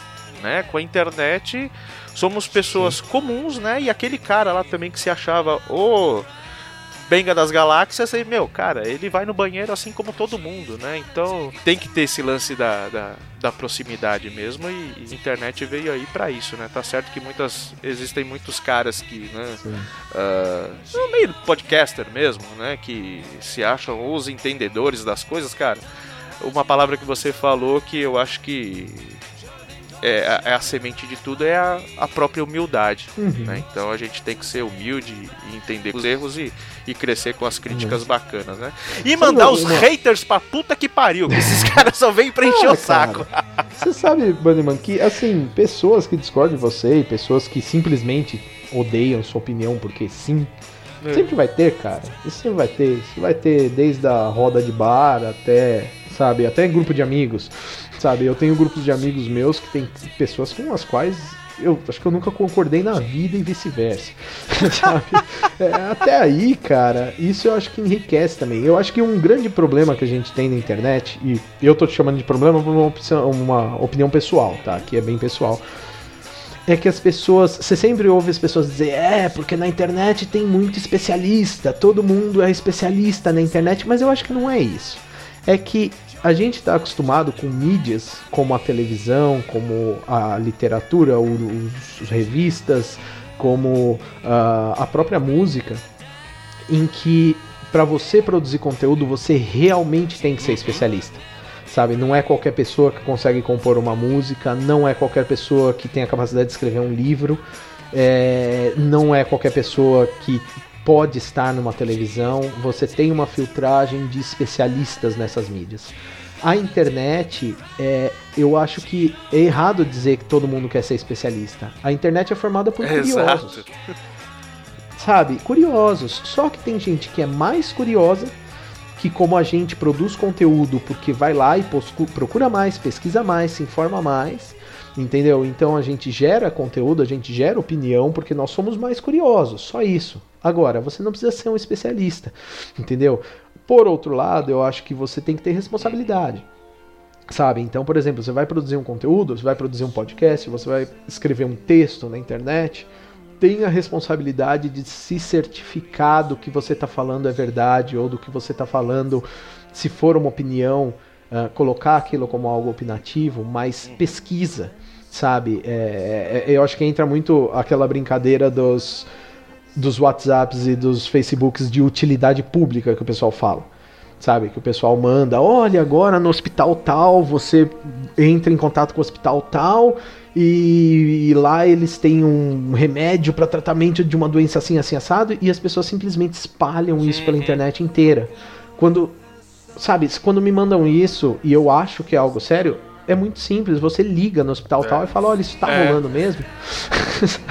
se os caras falarem, não, tá, é um negócio sério, pode repassar, você repassa, se não, não. Então, assim, é, vale a mesma coisa para conteúdo, você tem que ter responsabilidade pelo que você fala. E você tem que ter humildade de se alguém chegar e falar, não, você tá errado.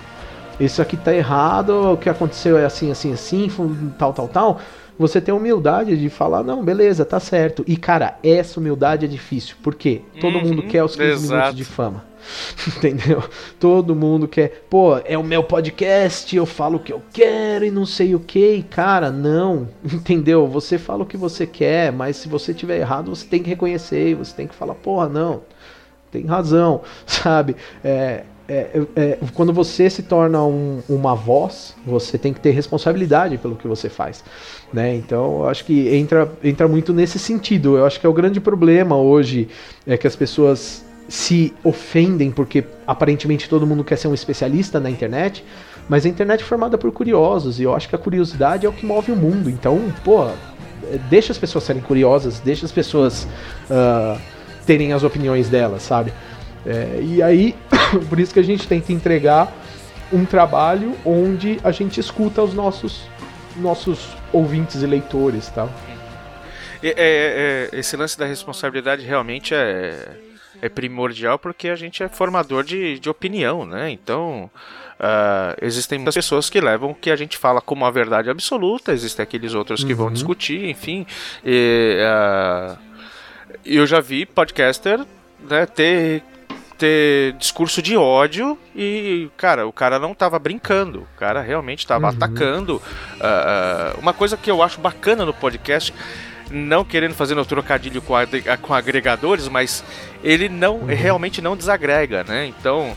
Uh, é, é, um cara que, putz, escuta, tá escutando você aqui agora e não conhece o Anaplay, putz, o, o, o Supernovas, ele vai procurar tanto o Supernovas quanto o Anaplay.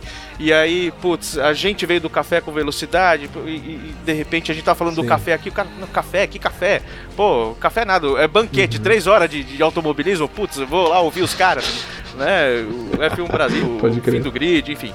Uh, isso eu acho que é o, o legal da, da, da podosfera em si, né? Então é um cara uhum. puxando uhum. o outro e quando você encontra um babaca que acha que é o, é o rei da, da cocada preta e tem esses discursos de ódio, ou então fala muita groselha, cara, é, tem vida curta, né, cara? Uhum. Então eu acho que esse lance da responsabilidade que você falou realmente é um dos pilares para você né, falar para uma audiência, seja de 5 pessoas, seja para 5 mil, 10 mil, 20 mil. Então acho que a responsabilidade é sempre Sim. a mesma, né? É, é, e não ter medo, né? Eu acho que isso é uma coisa que envolve um pouco a, a, coragem de você dar sua cara a tapa.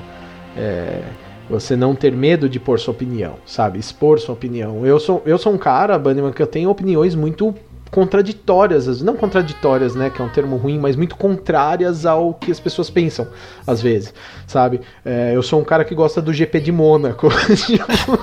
é, eu sou forçado a dizer que eu, eu gostaria muito do GP de Mônaco se eu tivesse lá fumando meu charuto, tomando meu 18 uhum. anos, né? Então, eu sou, eu, eu sou um cara que eu acho que, por exemplo, falando do automobilismo, que é um pouco nossa casa em comum, eu acho que é, eu gosto de ver estratégia. A galera fala, porra, mas aí estratégia fode a corrida na pista. Não, cara, eu acho que estratégia faz parte da corrida na pista. Sim. Sabe tudo que o Campos fala, às vezes eu falo o contrário. Mas assim, é, um, um grande problema, eu acho, que é as pessoas escutarem a sua opinião e serem contras. E em vez de permitir que você expresse, as pessoas tentam suprimir sua opinião.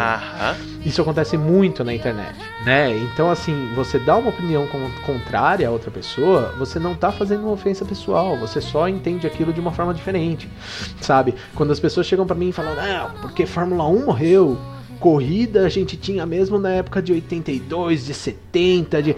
Cara. Tudo bem, se você acredita nisso, eu vou te dar uma dica. Assista as corridas daquela época, tá? Porque a minha opinião, que eu já assisti, eu assisto direto, eu assisto campeonatos antigos, é que, cara, tinha corridas legais e chatas na mesma proporção, cara. Sinto muito Sim. falar, entendeu? Agora, ah, mas os carros eram mais impressionantes? Eram mais impressionantes, eram mais difíceis de pilotar? Eram mais difíceis de pilotar. Assim, tem detalhes. Mas, porra, você tinha corrida que o, que o primeiro colocado dava uma volta Pô. no segundo colocado. Você vai me falar que hoje é. Hoje é, é- tem muita diferença nos carros? Não, entendeu? Assim, é, só que o que, que acontece? Se eu dou essa opinião, em 5 segundos vem 60 caras falar pra mim que eu tô falando merda, porque hoje em dia é um saco. Então, assim, você tem que ter coragem de ter opinião na internet, você tem que ter coragem de ter opinião quando você quer produzir conteúdo. Porque a sua opinião vai ser rebatida pelas pessoas que não concordam. As pessoas que concordam com você vão ouvir o que você fala e falar: Uhum. é, tem razão, é isso mesmo. Mas, tipo, elas não vão debater aquilo.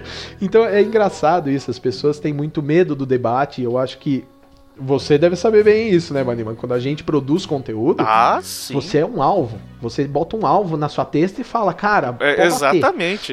É, é- é uma coisa que eu. Eu sou podcaster há pouco tempo, né? E teve um cara que. Um cara, assim, eu pouco conheço, mas é, tinha um- um- alguma discussão lá sobre, sobre um, pro- um programa nosso, acho que foi de 84. Ah, e o cara disse: Ah, mas o que, que isso tem a ver?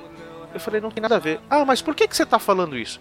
Tô falando isso porque realmente não tem, eu não lembro o que, que era. Foi um papo meio de maluco. Eu falei, eu tô falando isso exatamente porque não tem nada a ver. Porra, mas qual que é o sentido disso? Eu falei, nenhum. E o cara ficou puto, porque assim, eu não tinha uma. uma acho que foi, foi o contexto de uma banda em 84 que eu, que eu coloquei e falei, não, realmente não tem nada. Isso aí foi um. um- era uma passagem do tipo. Ah. Tinha um cavalo navegando no espaço sideral e de repente acabou a gasolina, quantas abóboras sobraram, sabe? Aquelas coisas que você fala é, é exatamente ali pra. É! Ei, por aí, é um, psicodelia! um papo de louco e o cara tá ali pegando uma piadinha e tava querendo que você que eu escrevesse uma tese, né, sobre esse tipo de coisa. Eu falei, cara, na boa, relaxa, vai lá, Exato. toma um, toma um Dreyer, né, meu? Não sei. E, e eu, pessoalmente, eu teria falado, mano, vai tomar no olho do seu. Mas não, você tem que ter um cara polido, né? Poxa, veja bem, né? Uhum. existe o contexto, o contexto dos quadrados da hipotenusa do cavalo que né, não se olha os dentes. E você tem que né, treinar um pouco isso. E, cara, quando eu saí com o resultado, o cara falou: Sim. "Ok, Não, putz, beleza então, valeu. Eu não sei se ele tava me dando a razão dos trouxas. Ou você venceu Ou então pelo realmente cansaço. Então, Mas é bacana, cara. Quando você tá ali do, nesse lado da mesa, é muito legal. Sim, é verdade. É, e é legal, e assim, é, vo- você tem que vencer um medo, né? Que é o medo das pessoas discordarem de você. É uma coisa que. ah, não sei se é atualmente, a gente fala atualmente porque a gente vive hoje, mas talvez isso seja a verdade desde que o mundo é mundo. É, as pessoas tendem a se envolver, se misturar e conversarem com pessoas que ah, têm afinidade, ou seja, concordam com você, pelo menos na maior parte das coisas. E eu acho que quando você gera conteúdo, você está lidando com todos os públicos. E aí você aprende a ter a humildade de ouvir o outro lado também. Por pior que, na sua concepção, o, seja o outro lado. Sabe, às vezes o cara fala uma coisa com um discurso de ódio e uma coisa com a qual você não concorda de jeito nenhum, mas você tem que engolir e entender que existem pessoas que pensam diferente de você e que elas vão aparecer e que elas vão te odiar e elas vão entrar com um discurso absurdo e você tem que intermediar aquilo para que você consiga voltar ao debate de qualidade. Então assim, não é um trabalho fácil, não é um trabalho fácil. É o que você falou, muitas vezes você ouve uns negócios você quer mandar a cara para aquele lugar e falar, meu, para de falar merda, sabe? Mas, tipo, por que, que a merda dele é melhor, é pior ou melhor que a sua? Entendeu? Então, assim, você tem que ter essa humildade para gerar conteúdo, senão você enlouquece. Você enlouquece. Tanto que você vê, né, Bunny? É muito comum no Twitter rolarem aqueles grandes debates e, e, caras que são grandes estrelinhas aí de, de tudo, né? Da, de TV, de YouTube, de seja lá o que for. Grandes estrelinhas que quebram o pau com alguém e começam a falar um monte de coisa e aí pronto. Fulano disse que, sabe, tipo, Hitler é seu ídolo. E aí você fala, caralho, nossa, tá, tá, cai a casa de todo mundo, os fãs passam a repugnar o cara e não sei o que. E, cara, você tem que uhum. entender, sabe, que esse tipo de coisa vai acontecer porque você tá falando, debatendo com pessoas que têm ideias completamente diferentes da sua. Então, assim, por pior ou melhor que seja, a internet ela equaliza é. o discurso das pessoas, sabe? Ela torna todo mundo relativamente tão importante quanto o outro. Qualquer um pode entrar no seu site e xingar uma matéria que você escreveu ou mandar um feedback pro seu feedback, seu, seu podcast falando, sabe? Tipo, porra, isso aí que você falou é merda, sabe? E você tem duas opções. Você tem como argumentar os seus motivos e deixar o cara com a ideia dele e você com a sua, ou reconhecer uhum. que você falou besteira. A segunda é muito rara. a segunda é muito rara.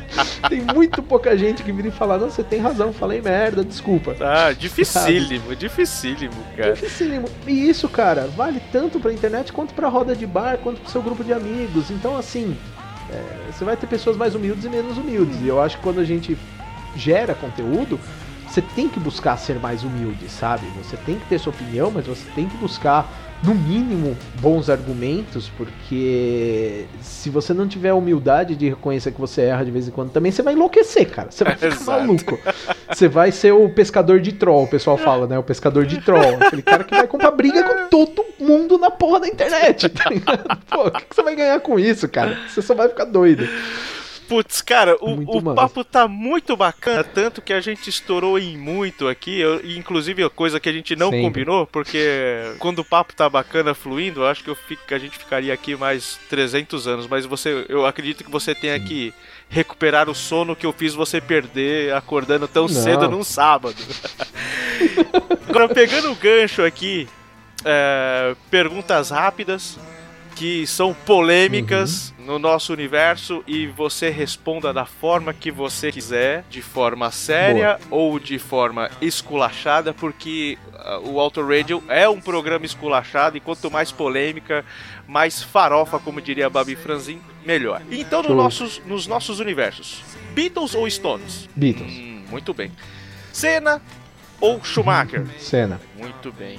Uh, Xbox ou PlayStation? Putz, por um gosto muito pessoal, PlayStation, mas poderia ser Xbox perfeitamente. São excelentes ambos, cara. Muito bem, aqueles que quiserem rebater essas respostas de Eilor Marigo, encontra você onde, cara? Cara, me encontra no Twitter, arroba Eilor Marigo. Eilor é fácil de escrever, tá, gente? E-I-L-O-R, não tem absolutamente nada de complexo. É Eilor Marigo no Anaplay, www.anaplay.com.br. E eu não preciso nem passar minhas redes sociais, porque, cara, com um nome desse, se você digitar Eilor Marigo, você só vai me encontrar. Então você me encontra em qualquer lugar da internet com esse nome, tá? Tranquilíssimo. Pô, Eilor, cara, prazer imenso, né? Falar contigo novamente. Eu espero. Vai no GP Brasil esse ano? Bom, você, você jura que você vai me perguntar isso? Per perguntinha de pra praxe, que vai né? todo ano desde os 7 anos de idade, você vai me perguntar isso? Poxa, óbvio que eu vou. Quem, quem quiser ir lá suar no setor A, porque o Eilor é um cara agora que ele é elitizado, ele só vai no setor A, não vai mais é, na, na favela do setor Sim. G. Leva o uísque então, na minha quem... garrafinha de bêbado, é isso aí mesmo. ou, ou encontre. Ou, ou- normalmente na sexta você vai ou você vai no, sábado e domingo? Todos os dias, meu amigo. Ah, Tem carro na pista, eu tô lá, ó, cara. puta, bacana, cara. Muito bom. Você sabe que isso aí, você sabe que isso aí é até um negócio que quando ah, na época, hoje em dia eu presto consultoria, mas na época que eu trabalhava em empresa, mano, quando eu aceitava um emprego, eu já tinha uma piadinha que eu chegava pra galera e falava: "Então, ó, toda todo ano existe uma sexta-feira no fim do ano que eu fico doente, tá? Essa sexta-feira eu não venho trabalhar e eu não ligo o celular." Todo emprego que eu entrei eu falava isso. Como assim? Eu falo, então, é sexta-feira do Grande Prêmio de Fórmula 1, eu não perco, eu vou faltar, já fica avisado. Pode descontar um mês de salário se você quiser, mas eu não venho. É, tem aquele jogo lá, portal, né? Você passa pelo portal, já era, ninguém te encontra. Exato. Então vamos lá, cara. Vamos, vamos escutar finalmente as versões de Strawberry Fields Forever. Primeiro com o- aqueles caras. Como é que é o nome deles? Ah, aqueles caras lá. O Jim Sturgis e o Joe Anderson. Não, não, aqueles outros menos famosos. os- Ah, os, os, os Betos lá, os, os. Robi- Robertos. Os- assim. Robertos, boa, os Robertos. e vamos escutar a versão com o Jude, né? O, o Jim Sturgis. Sturgis? Sturgis? Que é. Strummers. I have Enfim, no idea. Esse cara aí. esse maluco aí que chamava de Jude, o filho bastardo de John Lennon, cantando a versão do, do ilustríssimo Across the Universe. Para você que está nos, nos ouvindo agora, entre em contato pelo contato arroba autoradiopodcast.com.br. E-mail, como a gente tem falado, é uma coisa é, né, muito defasada já, mas é um espaço ecumênico para aqueles que não têm Facebook, aqueles que não têm Twitter, aquele que né, gosta também tem esse negócio, ah, essa mídia social é melhor que a outra, não sei o que. Meu, e-mail Tipo o Conde Drácula, assim. o Conde Drácula? É, o Conde Drácula, né, mano? O cara não tem nada disso, deve ser o Conde Drácula, cara. Tá no caixão lá, esperando pra acordar.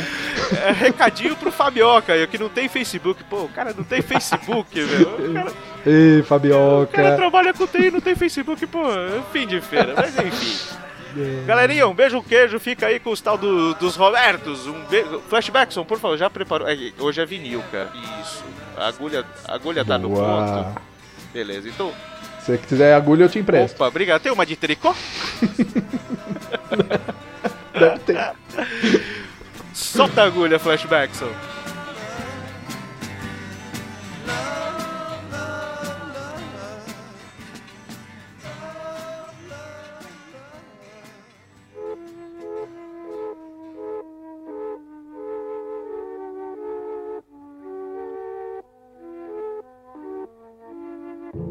Let me take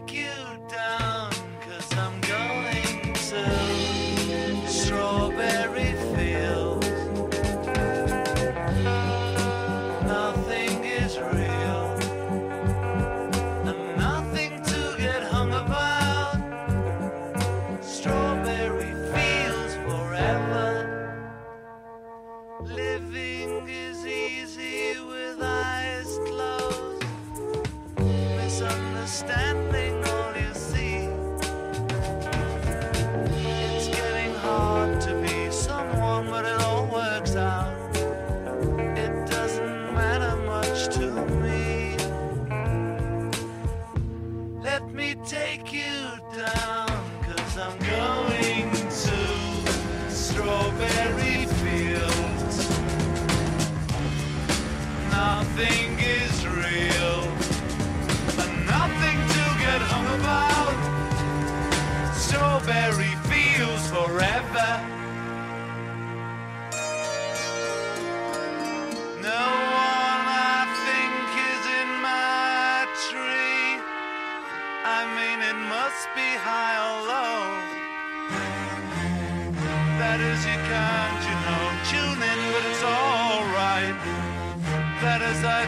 it's not too bad.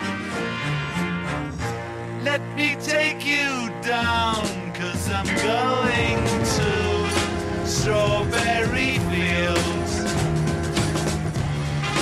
Nothing is real, and nothing to get hung about. Strawberry fields forever. All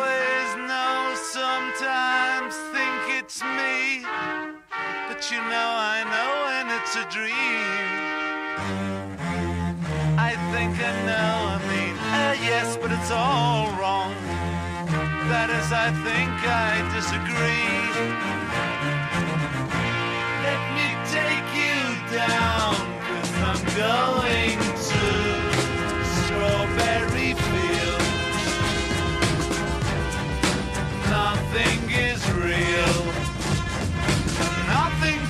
that hung about strawberry fields forever. Strawberry fields forever. Strawberry fields forever.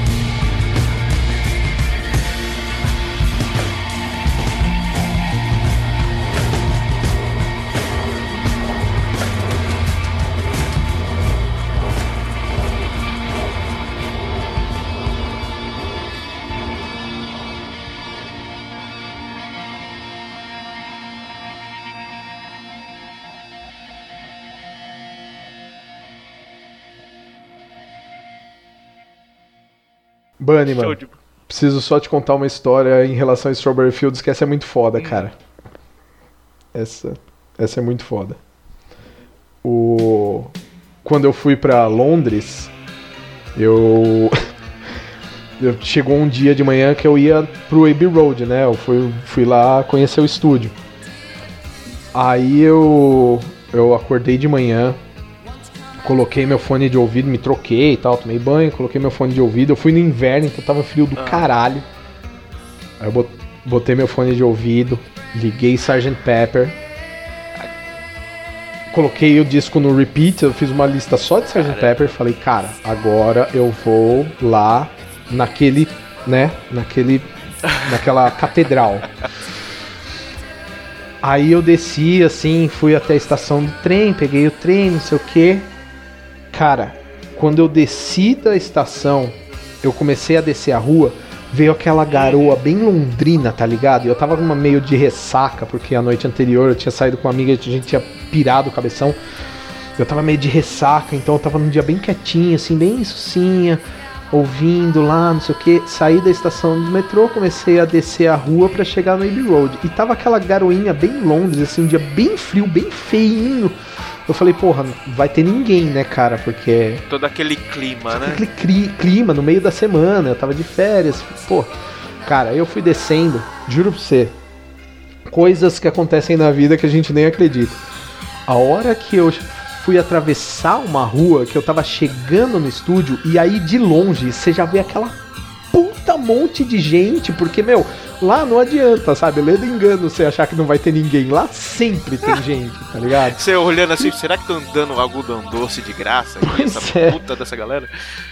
Exatamente, eu Caralho. tava chegando, descendo a rua assim, curtindo pra caralho. A hora que eu fui subir numa calçada, cara, eu tropecei. Olha, olha, meu, aquelas histórias inacreditáveis, né? Eu tropecei e quando você chacoalha o iPod, ele muda pro shuffle. Aham. Então, ele deu um shuffle nas músicas. Infelizmente, eu não lembro qual música que tava tocando na hora que isso aconteceu, não lembro mesmo. Mas eu tropecei, deu um shuffle, e aí eu falei, puta, né? Quebrou meu clima. O shuffle começou a tocar Strawberry Fields Forever, cara. Eu juro pra você que a hora que aconteceu isso, cara, veio tipo. Aquela emoção, tá ligado? Aquele negócio de você falar, puta que pariu, como assim aconteceu isso? Tipo, muita história de, de Beatles, sabe? John Lennon te picou o Mano. rodo.